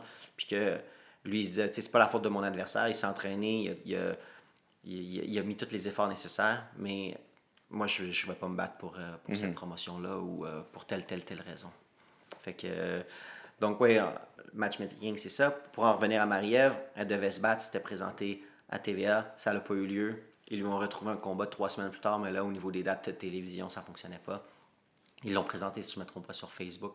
Euh, Facebook, Ouais, il y a- sur Facebook. il y a des puis- feeds de plus en plus. euh, Top Rank vont faire ça, Golden Boy vont faire ça. Euh, ils, vont, ils vont présenter des shows sur Facebook euh, parce que ça touche un, un- un vaste audience quand même. là. Alors, Ouais, c'est quand même plus facile. là. mais, mais sinon, pour en revenir à la boxe féminine, c'est le fun parce que Marie-Ève est, arrivée. Puis là, ben, maintenant, il y a Kim Clavel aussi. Sont-ils est- dans la même catégorie, les deux? Non, c'est euh, des, des catégories complètement différentes. Là. Il, y a une- il doit avoir euh, une 20-30 livres, 30 livres, une trentaine de livres de Ah, différence. ok, un petit. Ouais. Donc, euh, non, vingt- une vingtaine de livres de différence. Donc, c'est ça. Mais maintenant, Kim, elle, elle arrive, puis c'est, les gens, ils continuent à voir plus de boxe féminine, puis euh, Kim, elle a un, un style quand même assez spectaculaire. C'est un, peu- un peu plus un style mexicain, si on veut. C'est- Je pourrais dire, Marie-Ève est peut-être plus euh, technicienne au, au- au bout des, au, au bout des points. Puis Kim, elle aime ça, euh, très technicienne aussi, mais elle aime ça à la guerre un petit peu plus. Donc, euh, c'est- des styles un petit peu différents, mais ça permet aux fans de voir de la boxe féminine, puis, Ouais. Puis de, de- de se faire un œil là-dessus. Maintenant, avec Clarissa Shield, avec. euh, il y a Hammer aussi qui est, qui est là.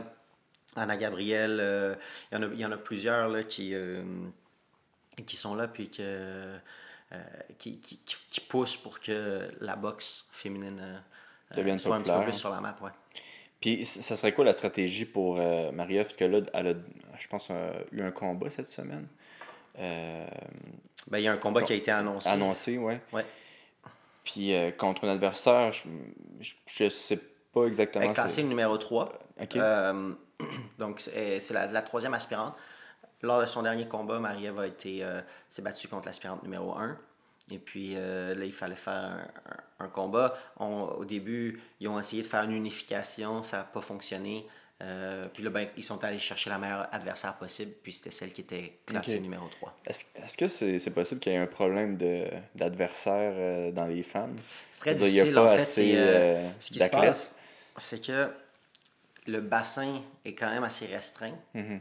Euh, Il n'y a, y a- pas de profondeur, si on veut. Et puis, ça fait en sorte que le top du, du bassin, les femmes veulent être payées à leur juste valeur.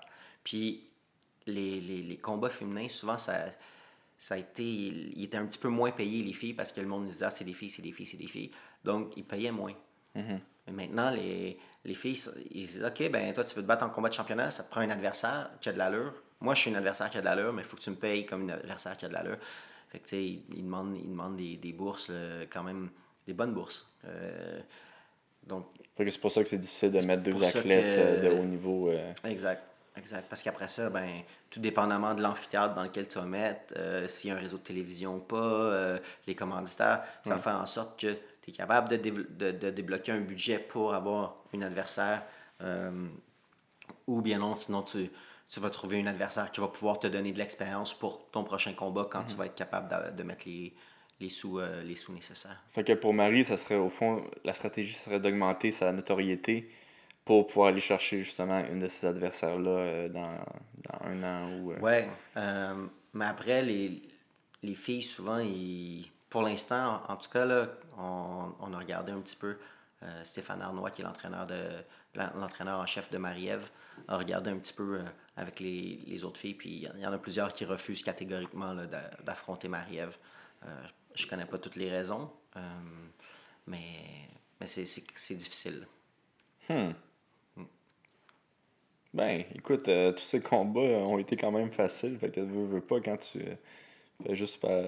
Paraître bien, c'est peurant. Mais il n'y a pas de. KO. Euh, Marie-Ève, elle n'a pas, elle a pas de, de KO. Ouais. Donc, Mais elle fait paraître très mal ses adversaires, par contre. là. C'est peut-être plus ça. Peut-être. Peut- Dieu seul le sait, mais le diable sans doute. Oh shit, ok, bon, un beau saying, ça. euh, hey, tantôt, on disait qu'il n'y avait pas de Québécois par- qui, qui étaient sortis depuis longtemps, mais c'est c'est pas vraiment vrai parce qu'il y a eu, il y a eu Marie-Ève, puis il y a eu. euh, Oui, mais là, c'est, on est comme dans une, une, nouvelle vague, là, Mhm. euh, qui part, mais euh, Marie-Ève, on parlait, euh, en fait, on parlait des Québécois sur, en boxe amateur. Ok.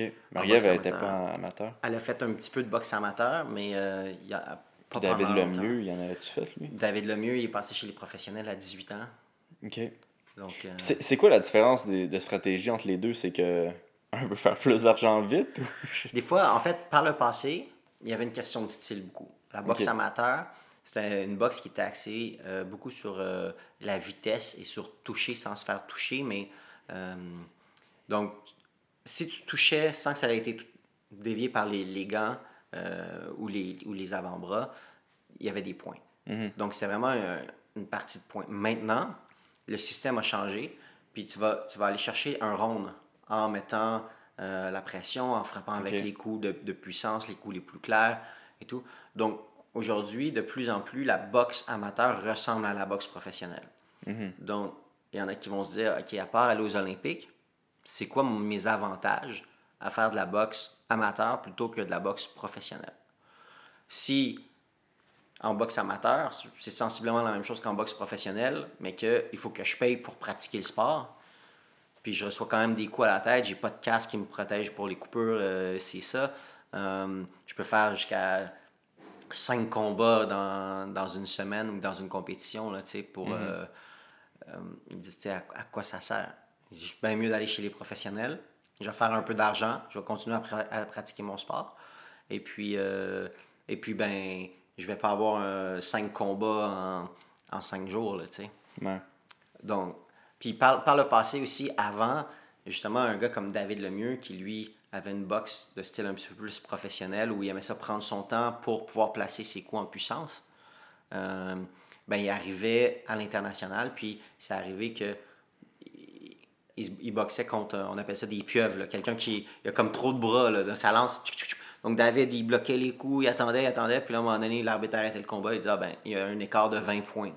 Oh, wow, ok. Puis là, ben, là, il était comme, ben, j'ai pas eu mal, je suis en pleine forme. C'est juste que le gars, il lançait, moi, je bloquais, puis je voulais, je voulais placer mes coups.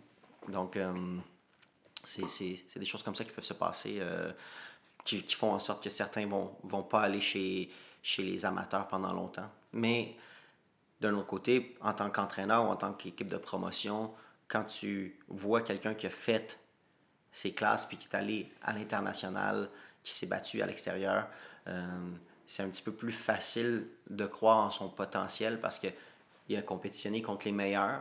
Tu sais, déjà pour se rendre là, là, il a dû compétitionner contre les meilleurs de sa ville, de sa province, de son pays. Après ça, il a fait des compétitions contre d'autres gens, disons, de, de son continent. Puis après ça, il s'en va dans des championnats où c'est international. Donc, tu as vu beaucoup de choses. Au niveau de l'expérience aussi, euh, dans des compétitions chez les amateurs, des fois, là, tu dors euh, quatre dans, dans une chambre de, de deux lits, ou des fois, tu vas dormir cinq, six. tu sais. Ça, ça- c'est des choses euh, Ouais. qui vont se voir comme ça. Euh, des fois, ils disent tu vas te battre à 2 heures, puis là, finalement, à 1h40, là, ils sont comme OK, t'es le prochain combat, euh, là, il faut, faut que tu sois prêt. Ou encore, tu vas te battre à 2 heures, puis là, finalement, il y a des retards, puis tu te bats à 4 heures. tu sais. Donc, ça fait en sorte que le boxeur a vu et puis euh, il a expérimenté beaucoup de choses. Donc, quand il arrive chez les professionnels, il y a déjà un bagage qui est bien rempli. Alors que quelqu'un qui n'a pas fait le long parcours amateur, ben, il va devoir construire son expérience avec des combats qui vont être jugés souvent par les amateurs comme trop faciles, euh, où les gens ils pensent que le boxeur va rien apprendre, alors que dans le fond, ça fait partie de son cheminement pour mettre tous les outils dans son sac pour qu'éventuellement il puisse avoir un combat qui est euh, d'envergure où euh, il ne sera pas déclassé par l'expérience de son adversaire. C'est qui le prochain Québécois que- qui va percer selon toi? Euh, ben, on a quand même pas mal de Québécois là, qui, qui font bien. En ce moment, si on regarde, là, il y a Steven, Steven Butler, il y a eu un combat un petit peu difficile à son dernier combat, mais euh, sur l'échiquier, il est très bien positionné. Euh, Il, il est classé quoi, euh, Steven? euh, J'ai pas tous les classements avec moi, mais il est dans le top 10 dans pas mal, euh, pas mal d'associations. Et puis, euh, sinon, il y a Eric Bazignan aussi qui est, qui est très jeune, mais qui, qui il sort bien. Il- C'est un Il Québécois. a quel âge, lui, euh, Eric? Euh, Eric, euh, je, je pense que c'est 23 ans. Je pense que j'avais sparé avec lui quand il avait genre 16 ou 17 ans, puis il voulait pas que je sache son âge pour pas que je, je me retienne. Ça se peut, ça se peut. Ouais, non, il était bon en plus à cet âge-là, lui, mais on avait fait un- une belle, euh, des beaux petits rounds ensemble. Bon boxeur en bidex, euh, boxe très bien, Ouais. euh, belle, belle technique. Donc, Eric, c'est un, un autre qui s'en vient. Yves Ulysse Junior. Yves Ulysse Junior, champion, là, il est champion WBA Gold. Euh, c'est un ch- champion mondial euh, en ce moment euh, qui, est- qui est là. Souvent, on- il passe un petit peu en dessous du radar. On, on le voit pas beaucoup, mais c'est un, il a un talent immense, euh, ce, ce Yves Ulysse Junior-là. euh, ça, vaut, ça vaut la peine de le voir aller. Puis en plus, il a un sourire à 1 million de dollars. Donc, euh, Il a vraiment un très beau sourire. ouais, ouais. Il, il est le fun. Quand, quand, quand tu lui parles, là, il a un grand sourire, puis Ouais. il, il te donne le goût de sourire aussi. Euh, là, je sais pas si tu vas pouvoir me répondre à cette, à cette question-là, mais il y a eu un problème avec Groupe Yvon Michel puis Arthur Bi- Bitterbière à un moment donné. Tu peux-tu nous en parler un petit peu plus, les dessous de ça? Parce que Écoute, c'est, euh, c'est, compliqué. J'ai pas assez d'informations. Il y a, il y a- un, ça s'est réglé en cours. Euh, il y a eu. Dans une, dans une histoire, tu as tout le temps différentes versions. Mhm. Et puis, euh, j'ai, eu quelques versions différentes. Je pourrais pas dire laquelle est, la bonne. Il faudrait aller regarder dans les dossiers de la cour. Euh, ça, a été, euh, ça a été réglé en grande partie en cours. Je crois que, je sais pas si tout, tout est terminé ou si s'il y a encore des choses ben qui là, sont il s'est battu dernièrement, j'imagine que c'est terminé. Là. Il s'est battu, il s'est battu, il s'est battu pour, sur une carte de top rank. Donc, Ouais. il s'est battu avec top rank. Et... Que là, théoriquement, il est plus avec Gros Pifon Michel, c'est ça? Exactement. Ok. Mm-hmm. Qu'est-ce que tu as pensé de ce combat-là? Euh, c'était un combat pour la télévision qui était intéressant, spectaculaire. Euh, et techniquement, c'était pas exactement ce que nous espérions là, en tant qu'équipe d'entraîneurs. Ouais. Mais euh, à un certain moment, euh, Arthur, il y a, ce côté euh, animal, instinctif, destructeur qui est, euh, qui est très fort. Et puis, euh, quand il a réalisé que l'autre lui faisait pas vraiment mal, il a décidé d'ouvrir la machine. Euh, pour nous, le premier round était comme on le désirait. C'est-à-dire qu'il a, il a bien suivi le plan de match dans le premier round, puis après le deuxième round, il- De Hall qui est sorti. Ouais, il se disait que ça faisait, ça les coups étaient pas puissants. Alors là, il, est, il est parti pour, euh, pour arracher une tête. Là. Avez-vous de la misère à trouver des euh, sparring partners pour euh, Alvarez? Euh, Alvarez euh, pour Arthur? Beterbiev. Euh, c'est- c'est c'est quand l'entraînement coûte cher. Il faut en faire venir quelques-uns. Ok. C'est celui qui coûte le plus cher? Ouais, ah ouais. ouais, ouais, ouais. Faut en faire venir quelques-uns. Pourquoi? Parce qu'il est knock puis. euh, Ben, euh, il, il- il fait mal au gars. Euh, moi, je te dirais, là, tu sais, euh, Marc, euh, Marc, là, avant, avant la plupart des entraînements avec Arthur, là, il me demande de lui rouler les avant-bras là, parce que euh, il se fait arracher les, les bras euh, avec Arthur là, quand il fait des pads avec. Euh, et, euh, on, est rendu avec du tape partout quand on met les pads avec. L'équipement qu'on choisit pour travailler avec lui est différent d'avec les autres, Ah, les autres boxeurs. C'est c'est quelque chose. c'est une force comme ça, une force brute, c'est hors du commun. C'est la première fois que je, vois, je voyais ça. Euh, puis que je vois ça encore, là, parce que je continue à le voir euh, de manière régulière. Mais pour moi, euh, c'est pas, euh, c'est pas le boxeur qui va avoir le meilleur snap dans ses coups. C'est pas. euh, il va pas arrêter tous ces gars avec un one punch comme, mettons, Stevenson ou Deontay Wilder peuvent le faire. Mais il détruit au complet. Donc, il va te travailler au corps, il va te travailler aux, les avant-bras, la tête, puis à un moment donné, c'est comme, c'est juste, c'est trop, là, tu OK. Puis, ben, aussi, s'il si, si, te connecte comme il faut, euh, Il avait de l'air précis. ça, J'avais déjà vu euh, Sparry, là, puis ça avait de l'air précis, là, ses coups de poing. là. Souvent, les gens pensent que Arthur euh, est un boxeur qui est juste fort physiquement et animal. Mais Ils ont raison, mais. ils ont raison qu'il est fort physiquement puis animal, mais il est très technique aussi. Euh, c'est surprenant. C'est surprenant à quel point euh, il peut être technique. Puis il aime ça tendre des pièges, puis il aime ça, il aime ça hum, te faire à croire qu'il va aller dans une direction pour prendre une autre direction. Il est, il est intelligent aussi. Là. Euh, puis pour parler d'un autre de, de vos athlètes, là, il y a eu Eléder Alvarez qui s'est battu. Euh, il y a combien de mois de ça? Euh, C'était en février. En février, il s'était battu contre, euh, Sergei Kovalev. sur- contre Sergei Kovalev. Il y a eu son premier combat qui avait knocké Kovalev. Oui. Puis le deuxième combat, c'était pas passé exactement de la même façon. Je sais qu'on a parlé un petit peu avant le podcast. là. Puis il y a beaucoup de monde qui disait qu'il était différent à son, à son deuxième combat qu'à son, qu'à son premier. Tu veux-tu. Ben, en fait, il a- à mes yeux, euh, ça l'arrive des fois d'avoir une mauvaise journée au travail, mais c'est juste plate quand c'est la mauvaise journée.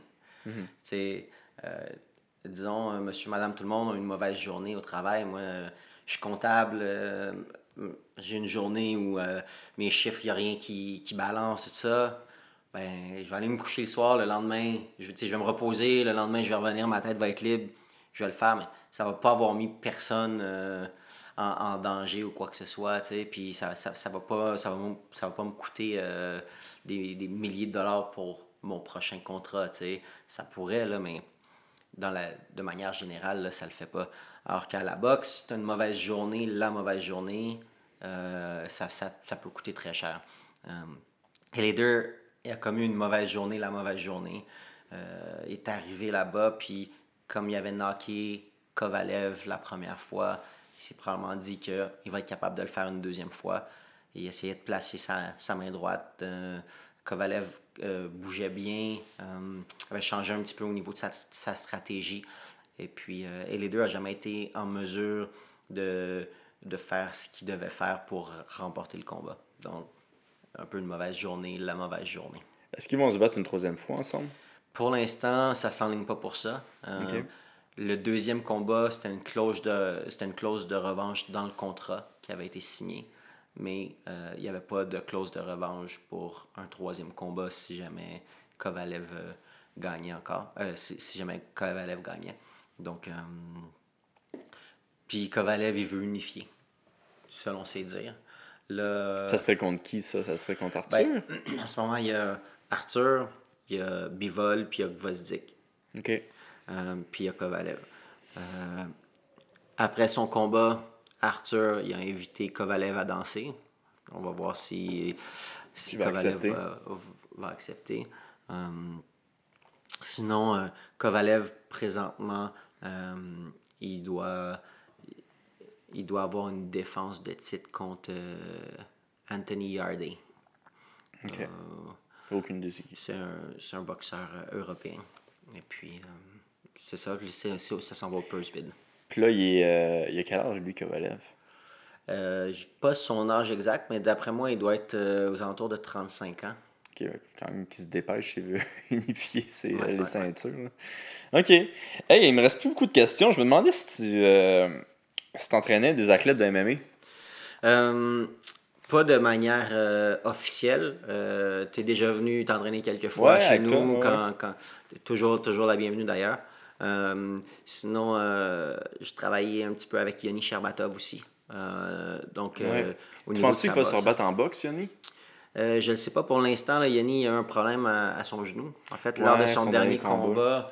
euh, c'est ce qui lui a coûté le combat d'ailleurs. Euh, quand il est tombé, il s'est déchiré le. Y avait-tu un genou. problème avant le combat? Pas, pas rien Oh, de, de répertorié. Alors, le- quand, quand il est tombé, euh, même son adversaire, il a, entendu là, que ça avait déchiré. Ben, même. que- Ah ouais, déchiré. Mais je sais que nous, on l'a vu là, quand, Ouais. quand je, je l'avais écouté. C'était facile à voir qu'il y avait quelque chose qui allait pas. Mhm. Euh, C'est pour ça qu'il s'est comme laissé prendre dans une mauvaise position. Puis après ça, il a tenté le tout pour le tout en, en Ouais. essayant un slam par en arrière. Il s'est dit J'ai si bien aimé ça, moi. si je le knock comme ça, c'est correct. Mais sinon, je peux pas continuer. Il n'y avait pas, pas de moyen de se relever puis de, de pousser sur ses jambes comme il faut. Fait que ça a été un petit peu audacieux. Malheureusement, c'est un, un, un pari qui a, qui a perdu, mais, euh, C'est correct, c'est c'est ça la mais il avait merde. bien commencé. C'est euh, c'est- c'est juste le MMA. Le MMA, ça pardonne pas. hein. Euh, tu Non, peux commencer, tu peux tout bien faire pendant, euh, pendant disons, deux rondes et euh, quelques secondes, puis Un coup, ça va tout changer. un coup, une prise, un. Ben, comme Yoni, qui, est- qui aime- il gagnait ce combat-là. là, Il, il a passé vraiment proche de le finir, même. ouais. Euh, tu travailles-tu avec les Jourdains ou. euh, Non, ben en fait, les, les Jourdains, j'ai euh, j'ai tenu les pads un petit peu euh, pour, pour eux. J'ai travaillé un petit peu sur, sur des déplacements euh, un petit peu avec eux.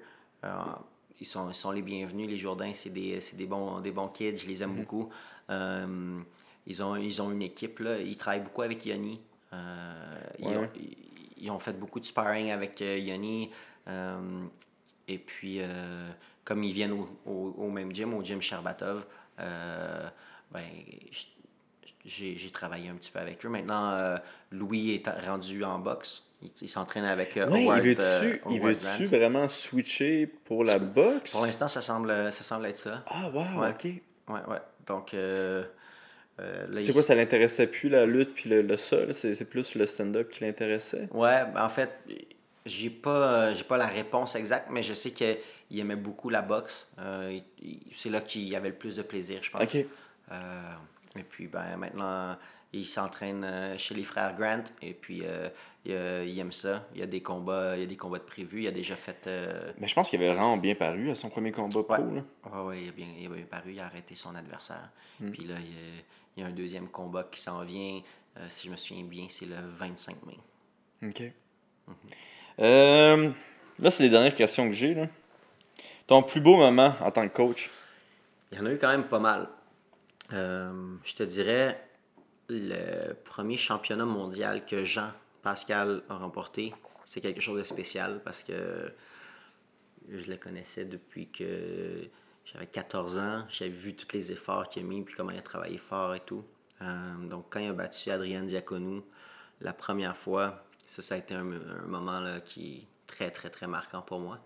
Euh, T'étais-tu dans son coin là, à ce moment non, j'étais pas dans son coin. J'étais j'étais sur le bord du ring, j'étais ringside, mais j'étais pas, euh, j'étais pas dans son coin. J'avais été. j'avais travaillé plus avec lui pour le deuxième combat contre Diaconou. Puis, c'est ça.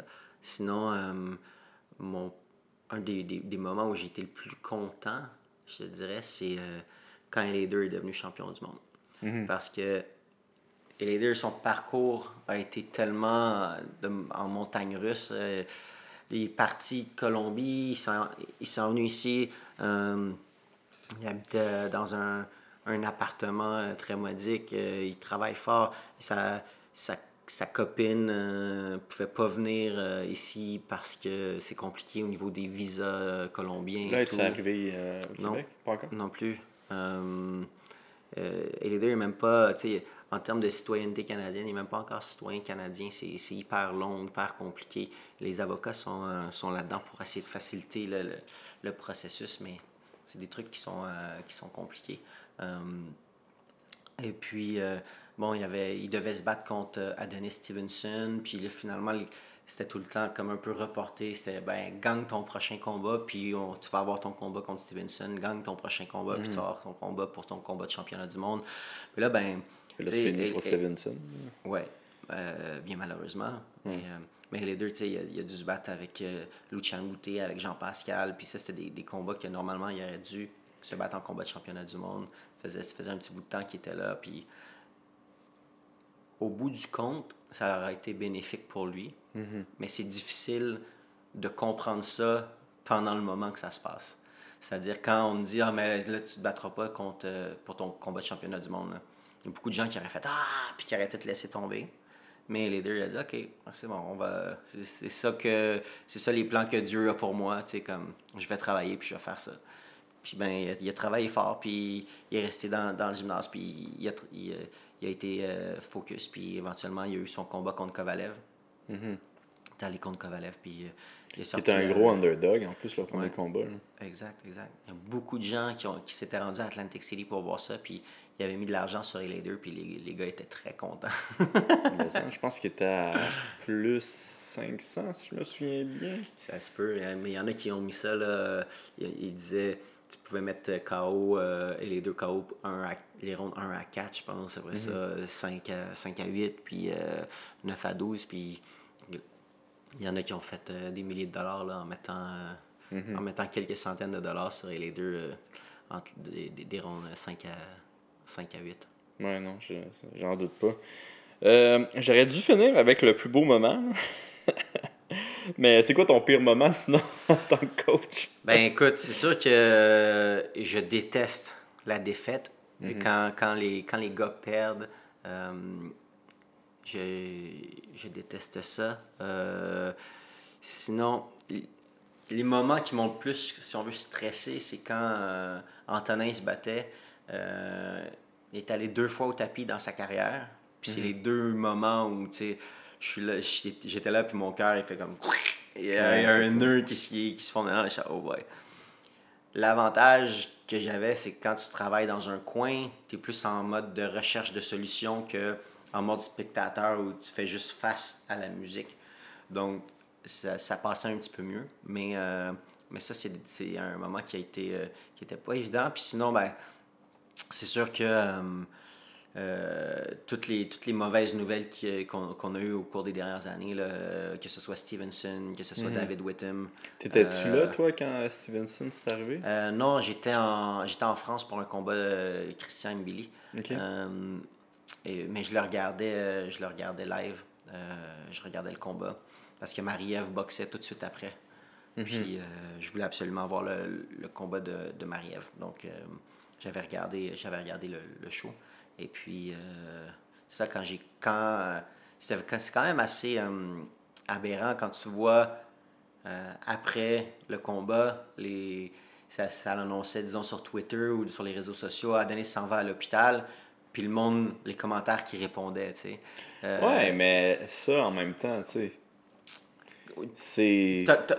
pour moi, c'est un, c'est un sport, tu as le droit de, de- de ne pas aimer l'athlète, tu as le droit de pas aimer comment il se comporte, Mm. mais à partir du moment où tu sais que quelqu'un s'en va à l'hôpital après un combat, tu, tu de- Mais moi, je là- pas étonné, là, je c'est là- t'a- je vais t'avouer. là. C'est là qu'il devrait y avoir une, euh, une, une certaine limite, Ouais. puis dire, OK, ben, c'est quand même un être humain. euh, il y a une famille, sa femme était là, il y avait sa mère qui était là, tu sais, comme, euh, tu souhaites pas de mal à personne, puis tu, on, toi, tu, tu le sais aussi, tu, tu le vis, là, tu sais, Moi, j'ai une théorie. Moi, je pense que ce monde-là qui, qui font ce genre de commentaires-là, c'est du monde triste. Genre, du monde qui sont pas heureux dans la vie, puis que le seul moyen qui. La seule chose qui vont leur donner un petit moment de, de répit, c'est de rabaisser le, le monde qui ont des, ma- ils ont- qui ont des malheurs, tu sais. ouais.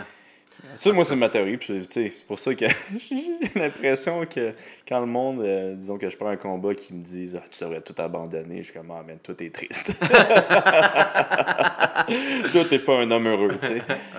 Euh, en tout cas, ça, c'est ma théorie.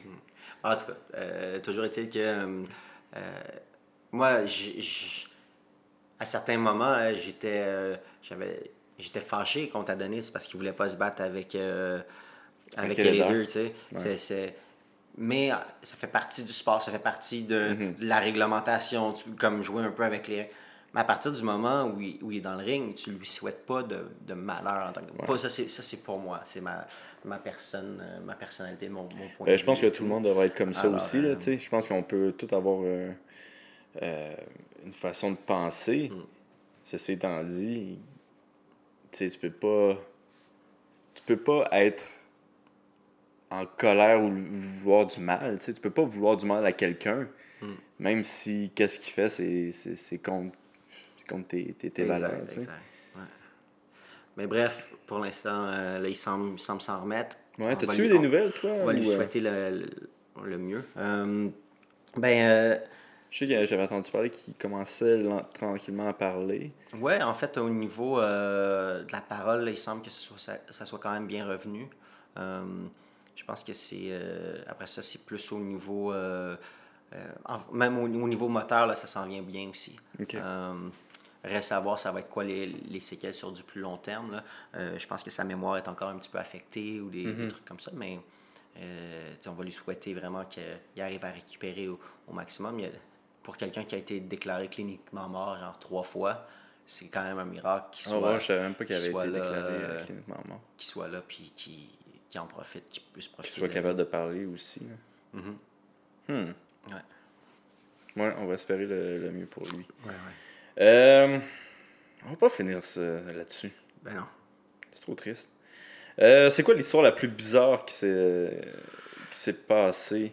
Euh, Soit dans un événement ou, je sais pas, pendant que tu coachais un camp d'entraînement ou n'importe quoi. ben, il y en a quand même beaucoup de choses bizarres là, qui peuvent se passer. Euh, à la base, là, hum, c'est c'est la boxe, puis il y a beaucoup de choses bizarres qui se passent à la boxe. Euh, J'ai déjà vu euh, un gant brisé en plein combat, un gant déchiré là, en plein combat. Ça, Genre même- explosé? Ouais, quasiment. Là. Et Le gars, il a frappé, puis le gant, il s'est s'est tout ouvert. Euh, puis il faut, faut qu'il arrête en plein milieu, puis il faut que... Hey, c'est quoi qu'ils ont fait? Ils- Ben, ils ont dû changer le gant.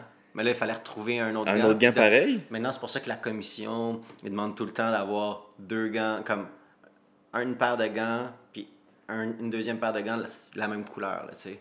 Euh, comme ça, s'il arrive quelque chose, ils peuvent changer le gant rapidement. Et ce- Cette fois-là, il y avait-tu deux gants de différentes couleurs? Oui, c'est ça. Il a boxé, euh, il a fini avec euh, un nice! gant qui n'était pas de la même couleur. Sinon, ben, juste dans le combat de Arthur Beterbiev, le dernier qui a fait, Mhm. euh,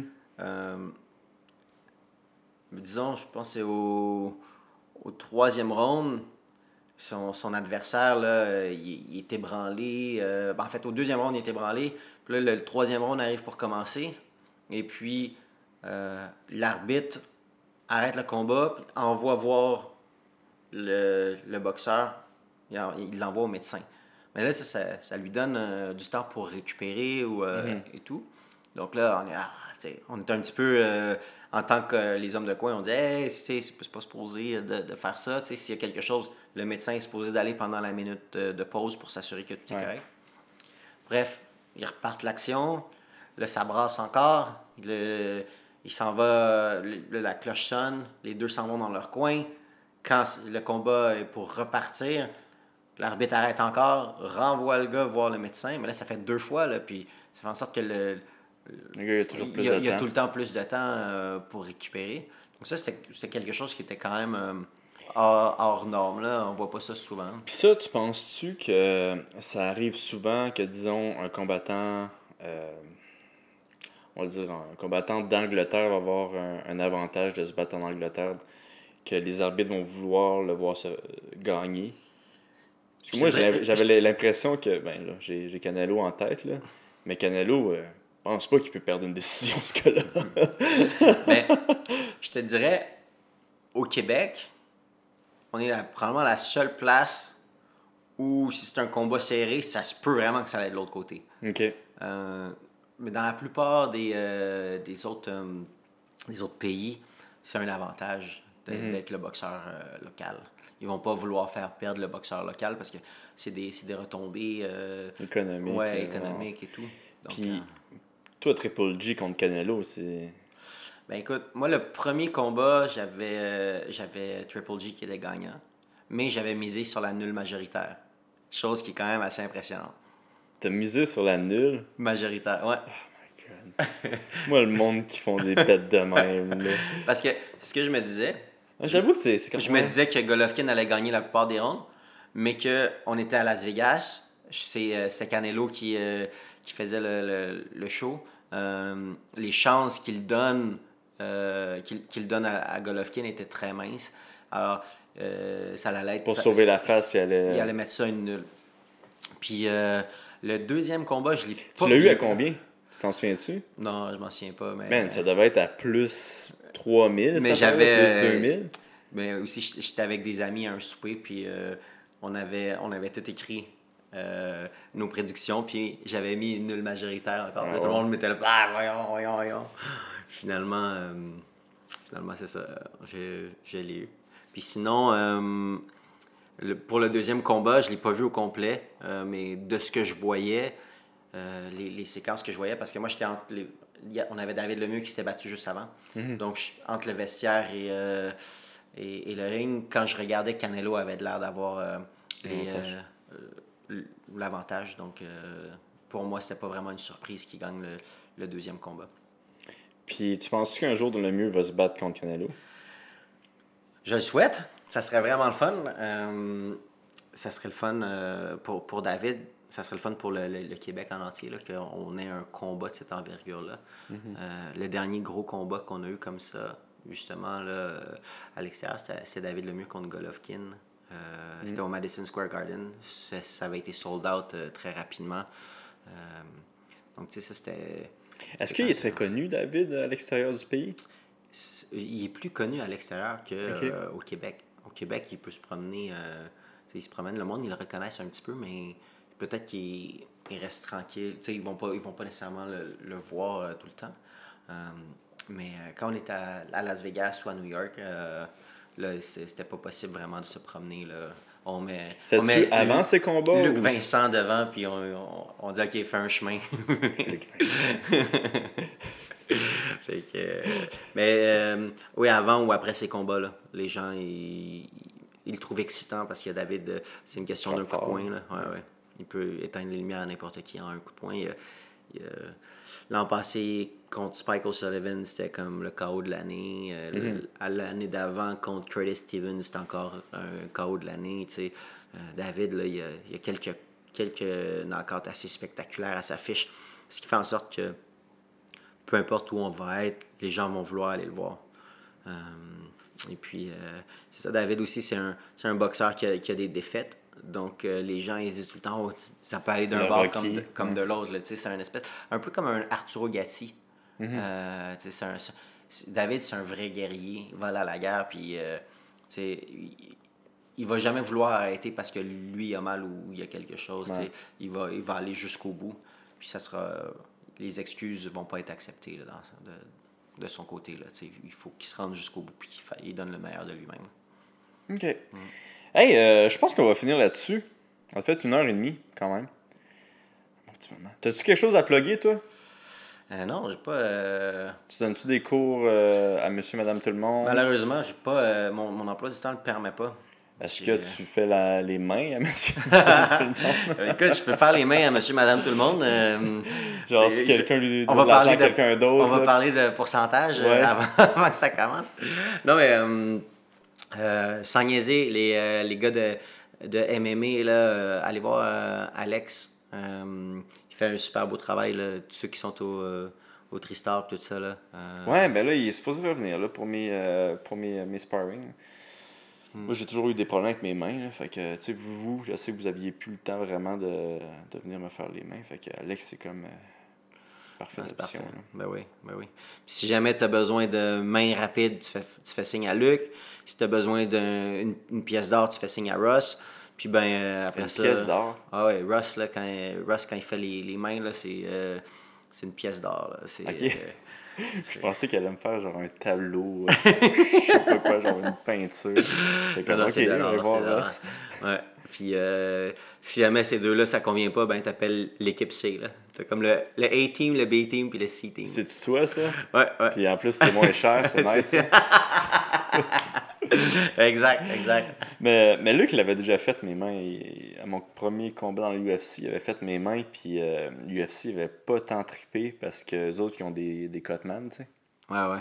Puis euh, je m'en souviens qu'il checkait Luc un peu. Là, puis, euh, mais ça va bien. J'avais eu mal aux mains quand même. Ouais, Ah j'avais ouais. eu quand même. mal. Mais J'ai- ça- J'ai toujours eu des problèmes de mains. Fait que, c'est là, ça doit faire un an que j'en ai pas. Puis c'est comme un miracle euh, de, de Jésus. Là. Que, Tu bois beaucoup de lait. ouais, non, j'en vois plus. hein. Peut-être ça Ah, aussi le problème. ça, voilà. Hey, euh, c'est ça, merci. Puis euh, dans deux semaines, tout le monde, là, c'est ça? Merci, Olivier. Ouais.